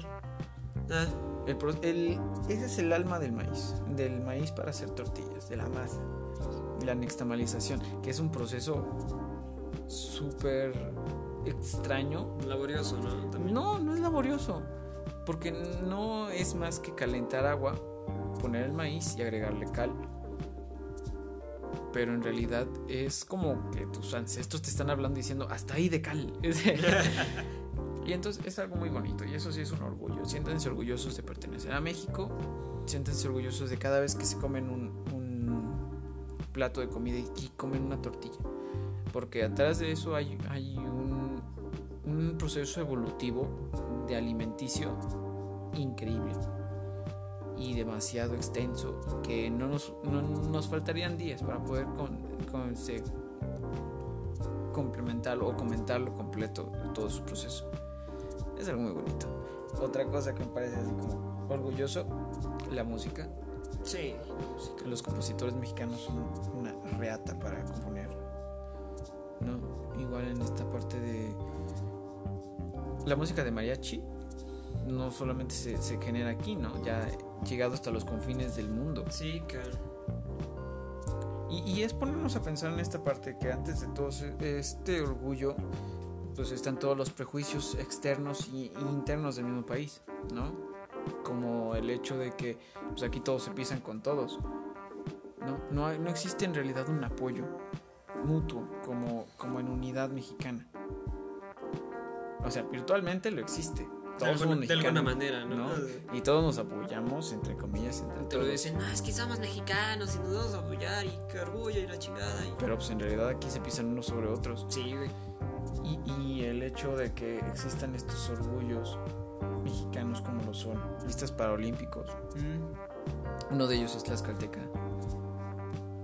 Entonces, este, pues es un orgullo. Pero imagínate por cuántos prejuicios tuvo que pasar. Para empezar. o, o- o por muchos desánimos, ¿no? Que te da la gente, no, es que hasta dónde vas a llegar, no tienes, no sé, una pierna o que la chingada, ¿no? Y, y es ahí donde radica yo creo que la verdadera alma de lo que es ser mexicano. Que nadie nos dice que no, o nadie nos puede decir hasta dónde vamos a llegar. Exacto. ¿no? Y, va- y somos parte de una sociedad que nos impulsa a caer todo el tiempo. Pero somos tan chingones que la gente se levanta.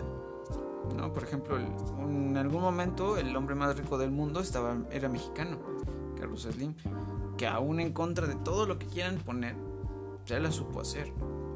¿No?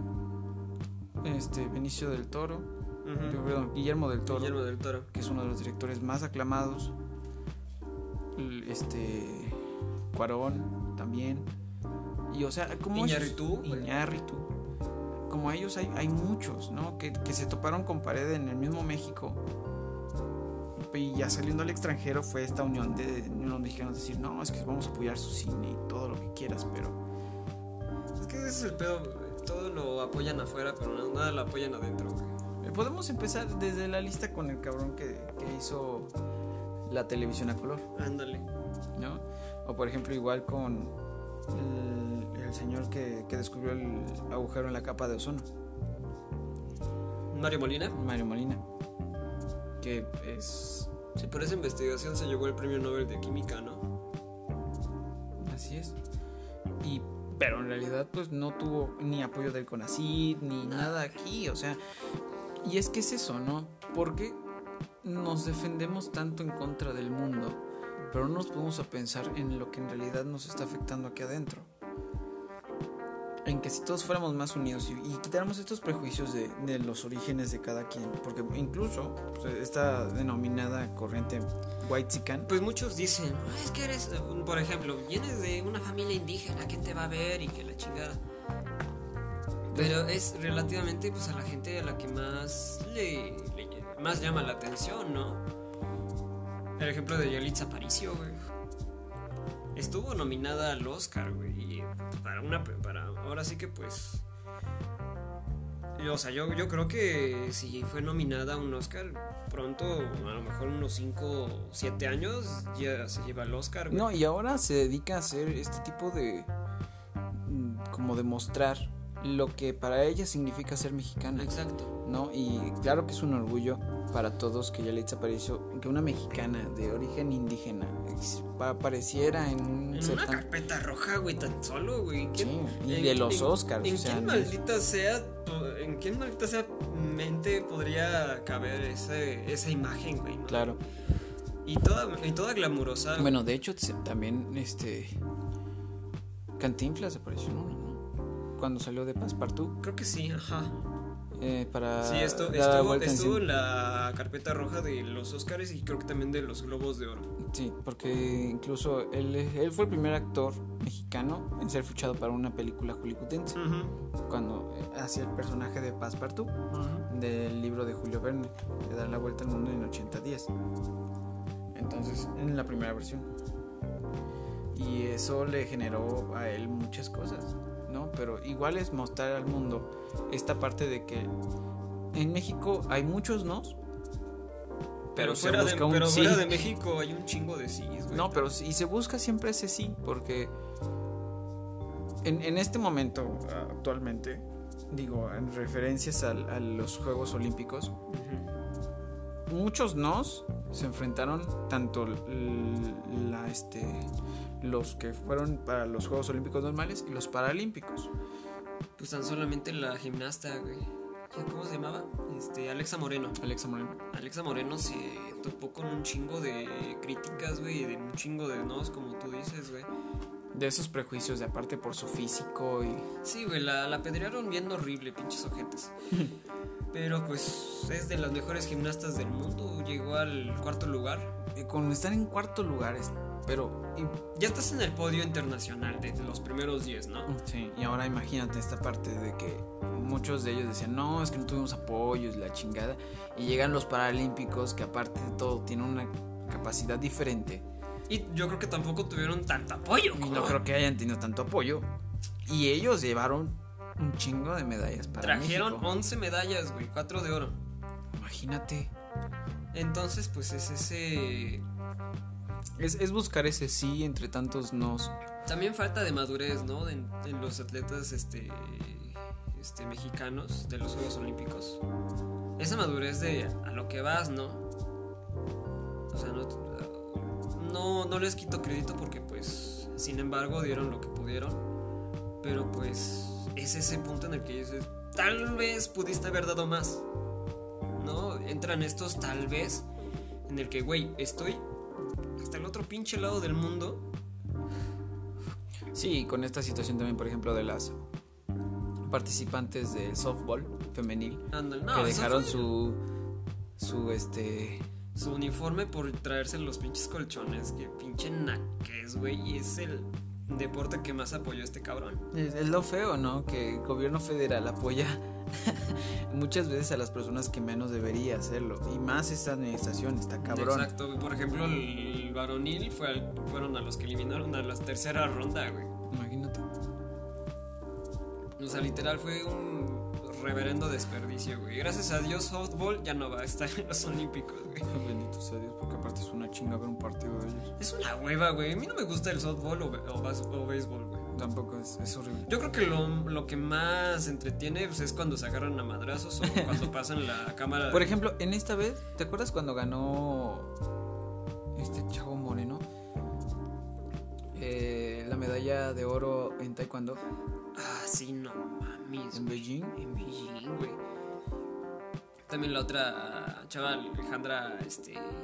Alejandra Espinosa, no, esa es de clavados, ¿no? Ah, pero también Alejandra Espinosa ganó oro, ¿no? En, Sí, en Beijing, sí. Caminata. en caminata, güey. Ana Gabriela Guevara también se llevó. Ah, en, en taekwondo, ¿no? Ana Gabriela Guevara en. ¿En qué? En carrera, güey. ¿En pues carrera? era- sí. Ah, sí, cierto, esta pendeja, sí, cierto. Se me fueron los nombres, qué mamada. Ella también fue medallista. Ajá. Entonces, no sé, ellos encontraron su sí en su momento antes de encontrar su no. O sea, ahorita le podemos explicar lo que quieras.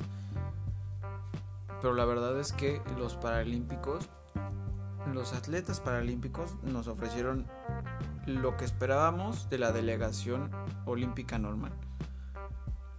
¿Que no fue así? Y un verdadero espectáculo, güey, o sea. Es, es un deleite verlos jugar y trabajar en, en lo que ellos aman, ¿no? Y, y lo más triste es esto, ¿no? Que aparte de que te encuentras con tantas trabas, aparte tienes en tu propio cuerpo una traba. Una traba más, güey. una traba más y aún así te vale madre como mexicano y sacas a- y sacas la casta ¿no? enfrente de todo el mundo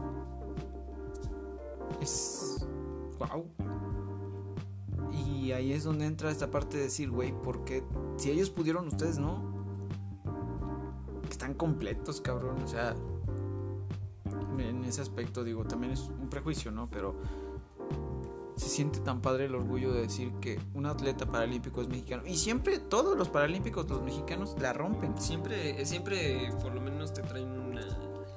Siempre esperas una buena, una medalla de ellos y buenos resultados aparte. Así que un aplauso para ellos. Sí. O sea, son, son la verga Sí, cabrón. en su molito. Sí, la, la mera verdad son la verdadera muestra de que pues sí se puede. Exactamente. Y regresamos a esta parte, ¿no? De que te encuentras con tantos nos. Pero ellos fueron por el sí, o sea, no, no fueron a jugar, no fueron a, a grabar Snapchats. Exacto, ¿no? Ellos fueron centrados a lo que iban, porque pues en realidad es lo único Sus que les historias queda. y que la chingada. Nathan Pacheco subía TikToks, güey. Pendejo, ponte echarte tus putos clavados y no me enseñes cómo te cortas el puto cabello. ya se retiró, ¿qué más vas a hacer, güey?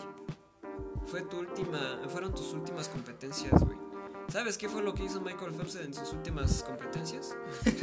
ganó, ganó oro en todas, güey. Sí, fue una mamada.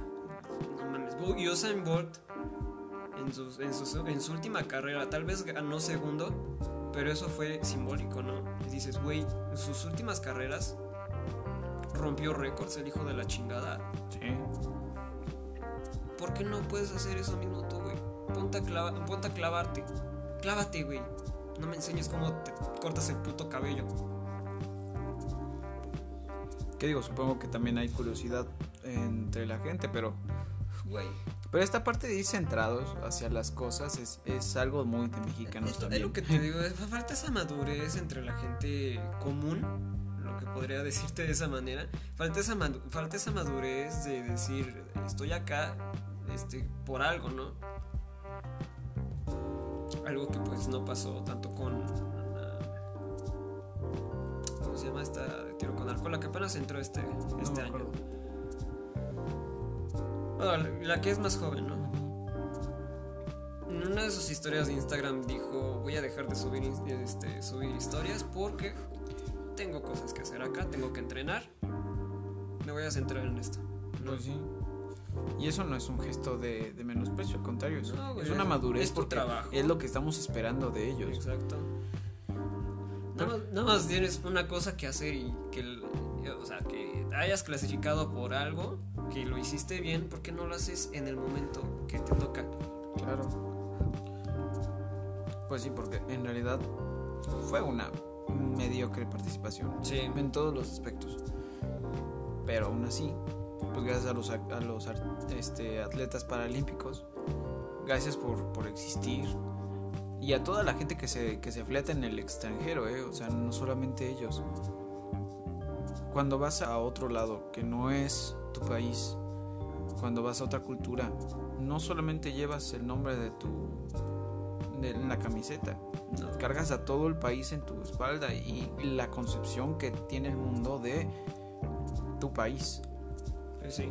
¿no? Y todos, o sea, un- un ingeniero que salió de aquí y se va a trabajar a una obra en, en Alemania, es eso, es, es todo el país viéndote y si lo haces bien, vas a generar una, un, un instinto de, de que alguien más lo va, lo va a seguir y lo va a secundar, ¿no? Y esto es algo muy, muy cierto. Hay gente... ¿Sabes cuál es la, la entrada del PIB más grande para México?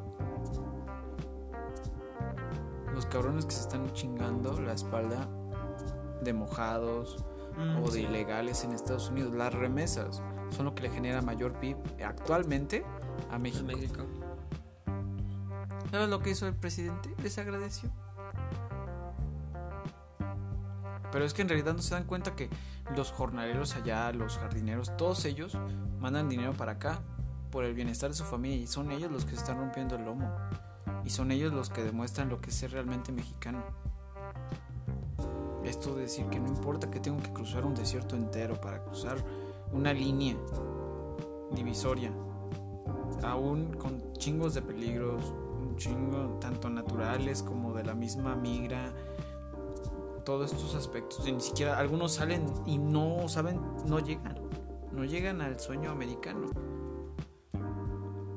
¿Por qué? Porque algún coyotero los deja abandonados. Hubo una vez una noticia en que un, un pollero dejó encerrados y él se echó a la fuga Sí, y había una caja de, de camión lleno de, de personas inmigrantes. Creo que de eso, este, bueno, yo creo que en eso está basado la historia de Guten Tag Ramón, Ajá. que ves que el pinche guajolotero los dejó ahí va y pues llegó la migra, abrió el cajón y chingados, ¿es esto? Regrésense, ¿no? Y pues ya regresó Ramón a su casa y ¿qué? ¿Dónde pudiste llegar? No, pues este pendejo nos dejó aquí, Varados. aquí varados. Entonces sí, es esta de dejar a uno en contra de las adversidades. Sí, Y lo, lo triste es que las adversidades no las encuentras afuera, las encuentras adentro. lo más culero, estamos en un estanque de, de tiburones, literalmente. Exacto. Y hay ideas muy grandes. No menosprecio a nadie en México. Yo siento que todos en México tenemos esta, es- esta razón de existir, que todos tenemos un talento. Sorprendentemente. todos tenemos un talento. O sea, no conozco una persona que digas, ese cabrón no, es- no es bueno para nada. No, todos tenemos algo. Una estela, un, un- un- un algo que nos, que nos llama, un talento que si fuera mejor explotado, Ajá. crecería. Uf, porque Oye, tenemos- hasta las amas de casa, güey. Hay, hay señoras que se van. Dejemos este, el sueño americano, se van a Canadá, se van este, a Europa. Y son amas de casa, güey. Mantienen las casas limpias, güey. De los gringuitos huevones. O sea, hasta para limpiar la casa debes de saber hacerlo, güey. Sí. O esta parte también de las trabajadoras del hogar, ¿no? Que mm, no es un trabajo al 100, porque no les dan prestaciones, porque Se supone que ya tienen se prestaciones. supone, ¿no? No todos lados lo dan.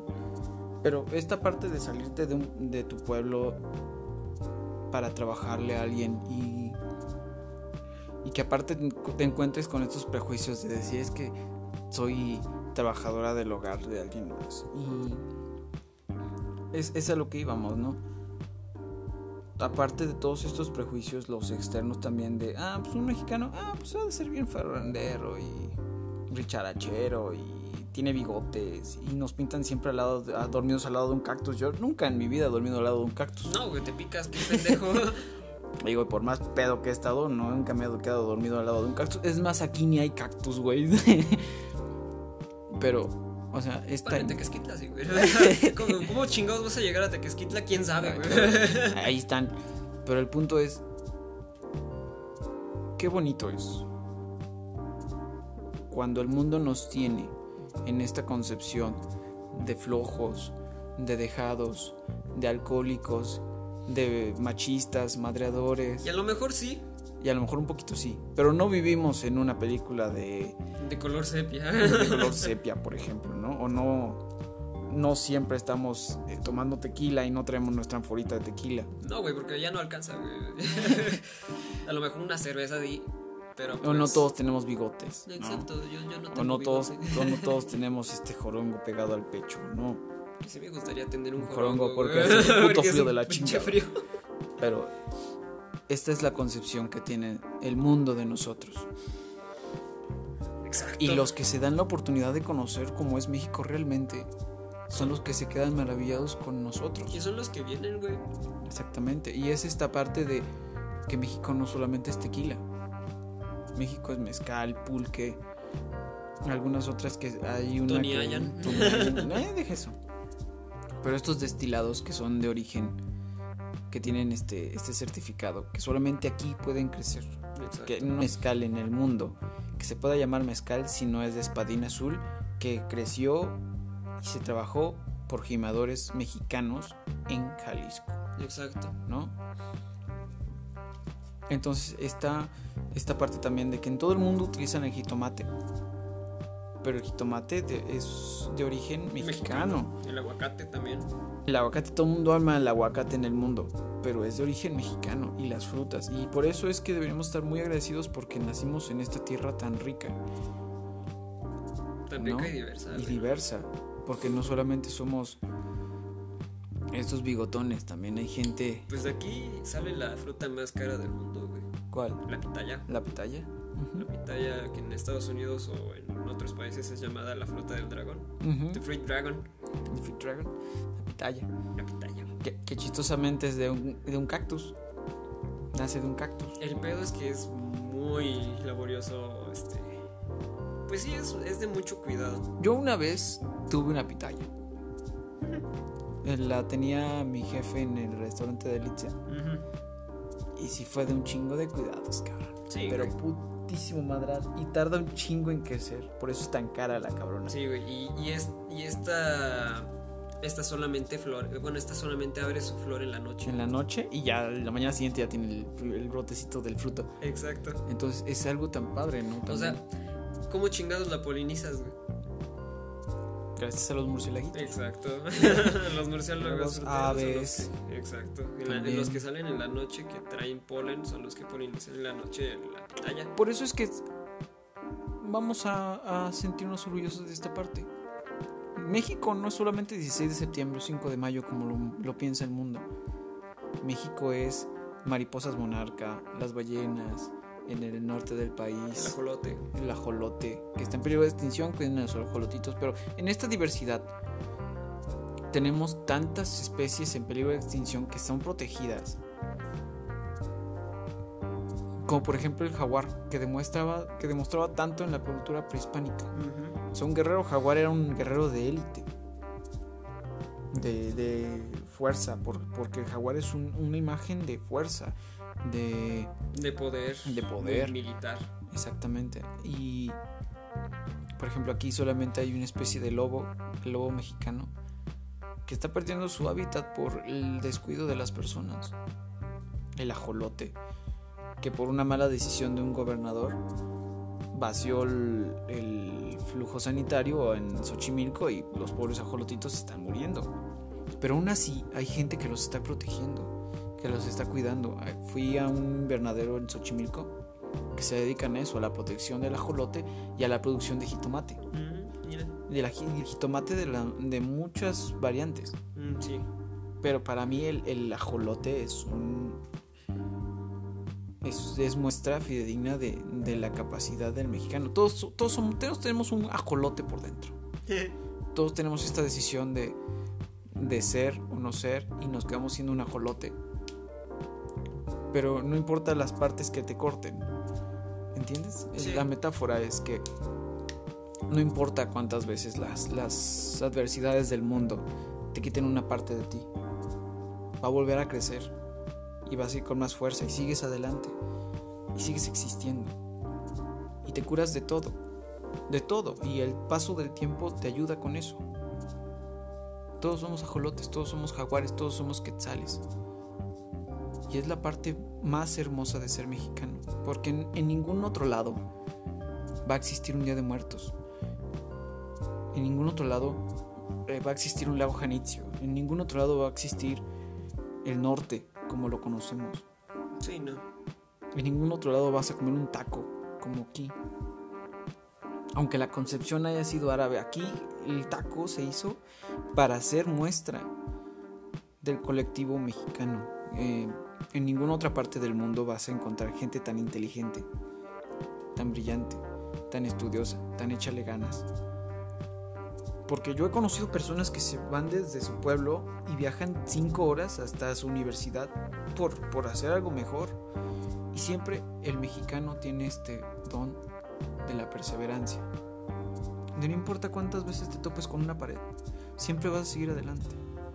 Y es, creo, que lo más admirable y lo que deberíamos sentir más orgullo, más allá de los símbolos, más allá de, de un gobierno, más allá de, de la comida, más allá de todo, es, es esta concepción de que venimos de un mundo adverso, lleno de prejuicios, pero aún así sale a relucir siempre el orgullo de decir soy mexicano y vengo desde la tierra. Mi carne está hecha de maíz. Mi columna vertebral son chiles. Son los moles de mi abuela. Son las cosas que me hacen ser yo. Y esto es lo que le regalo al mundo. Como productores, como generadores de trabajo, como empresarios, como arquitectos, ingenieros, cocineros. Todos somos un ejemplo, Ida. Y este símbolo de decir soy mexicano y traer tatuada la bandera en el pecho es el orgullo de ser mexicano. Así que eso es lo que hay que sacar a relucir todo el tiempo. No solamente el 16 de septiembre, no solamente en Día de Muertos, no solamente cuando estemos en el extranjero, sino todo inicia desde casa. Infundan esos valores de que más allá de que somos libres por Miguel Hidalgo, es qué vamos a hacer con esa libertad, hacia dónde vamos a encaminarla. Hay leyes que protegen todo, hay que hacerlas valer. Y, y el esfuerzo de los abogados y todo eso en protección ambiental también es lo que protege esa, esa diversidad que nos hace ser mexicanos. Entonces hay que salir al mundo. Y al mundo me refiero con todos, incluso en el interior. Como lo hemos dicho muchas veces aquí, si tienes una idea, sácala. No importa si funciona o no, solamente hazlo. Porque ya estamos hartos de que nos pinten como los huevones que están varados borrachos en un cactus. Vamos a ser mejores. Sí. Vamos a hacer más. Vamos a todo por el todo. Y si nos encontramos en el Mictlán, porque los mexicanos no vamos al cielo o al infierno, vamos al Mictlán. Ahí, en ese muro de calaveras, se quedan todos aquellos que han triunfado. Chingate, porque aún después de muerto te tocan cuatro años más de dolores Y si fuiste bueno con un perrito, qué buena onda, porque él te va a ayudar a llegar, a cruzar el río. Cuando ya no seas nada, cuando seas polvo estelar, cuando, cuando el Mitlantecutli te devore, sabrás que valió la pena porque te regresarás al universo. Eso es lo importante de ser mexicano. Porque todos sabemos que vamos a morir. Pero nos vale madre. y celebramos aún así la muerte. ¿Por qué? Porque de la tierra salimos y a la tierra vamos. Así que hagan algo con esa maldita mazorca que están construyendo todos los días. Polinícense de muchas cosas positivas para que sean el maíz más brillante que pueda encontrar en el mundo. Todos somos parte de un todo y todos tenemos este don. Y agradezcamos que todos tenemos este don de ser mexicanos. ¿Por qué? Porque ser mexicano es chingón. Y en ningún otro lado del mundo hay una palabra tan padre como lo es la palabra chingón. Así que bueno, es lo que este orgullo, les- este orgulloso mexicano les puede compartir. Es lo que me guía todos los días y es lo que guía a mucha gente. Ya depende de cada quien si lo toma. Al final de cuentas, en el otro mundo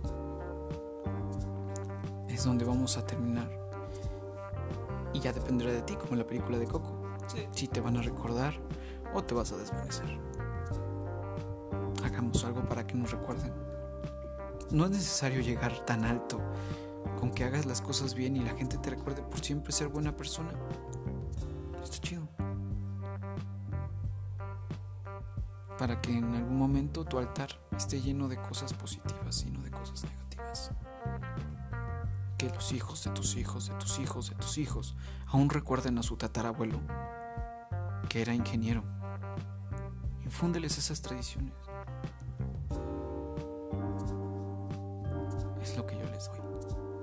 Es lo que le doy a México todos los días. Porque amo a mi país. Porque me duele lo que está pasando. Porque me duelen las cosas que son injusticias. Porque me duelen las mujeres que matan a diario. Pero aún en contra de todo eso yo sé que hay gente que es buena y que las cosas lo van a hacer bien. Así que gracias México. Gracias por tanto, perdón por tan poco. Pero como dice el himno, un soldado en cada hijo te dio. Y esa es una frase muy importante porque no necesariamente tenemos que estar en guerra, pero todos somos partes de esta patria, de este concepto de México, que no debemos dejar de entender y de razonar y de sobreescribir en la historia. Felicidades México. Y felicidades a ti por ser chingón. Pues bueno chicos, qué padre que estés aquí con nosotros este, este día de la independencia. Este rememoramos un año más de haber este habernos librado de la corona española. Digo, no tengo nada en contra de los españoles. Pero, pues, se hizo lo que se hizo. Fue correcto o no fue correcto, quién sabe. Ya dependerá de cada uno de nosotros lo que hagamos para mantener ese, esa libertad, ¿no? Así es. Nos saludamos de que ocho días, chicos. Felicidades, celebren mucho. Consuman local. Siempre consuman local. Lo más que lo que puedan. está hecho en México. Y nos saludamos, cuídense mucho. Ya están las segundas dosis en Tlaxcala. Váyanse a vacunar. Sí, manden a sus abuelos, a sus padres. Y bueno, nosotros ya terminamos el café del día de hoy. Sí, Cuídense mucho. Y nos estamos saludando de que ocho días. A ver qué sorpresas nos trae el destino. sí, ¿verdad? Dale pues chicos, Esto fue Espacio Plus Café, episodio 8, ¿eh? Episodio 8. Apenas vamos mes y medio, Dos meses. dos meses ya casi. Ah, sí, ya dos meses, empezamos en julio. Ya no me... Se me van las cabras, perdón. Y bueno chicos, esto fue Espacio Plus Café. Espero, esperemos que nos sigan compartiendo, este, apoyando, con, pues ahora sí que compartirnos. Y este... Y pues nada, gracias. Esto fue Espacio Plus Café y sigamos haciendo café juntos.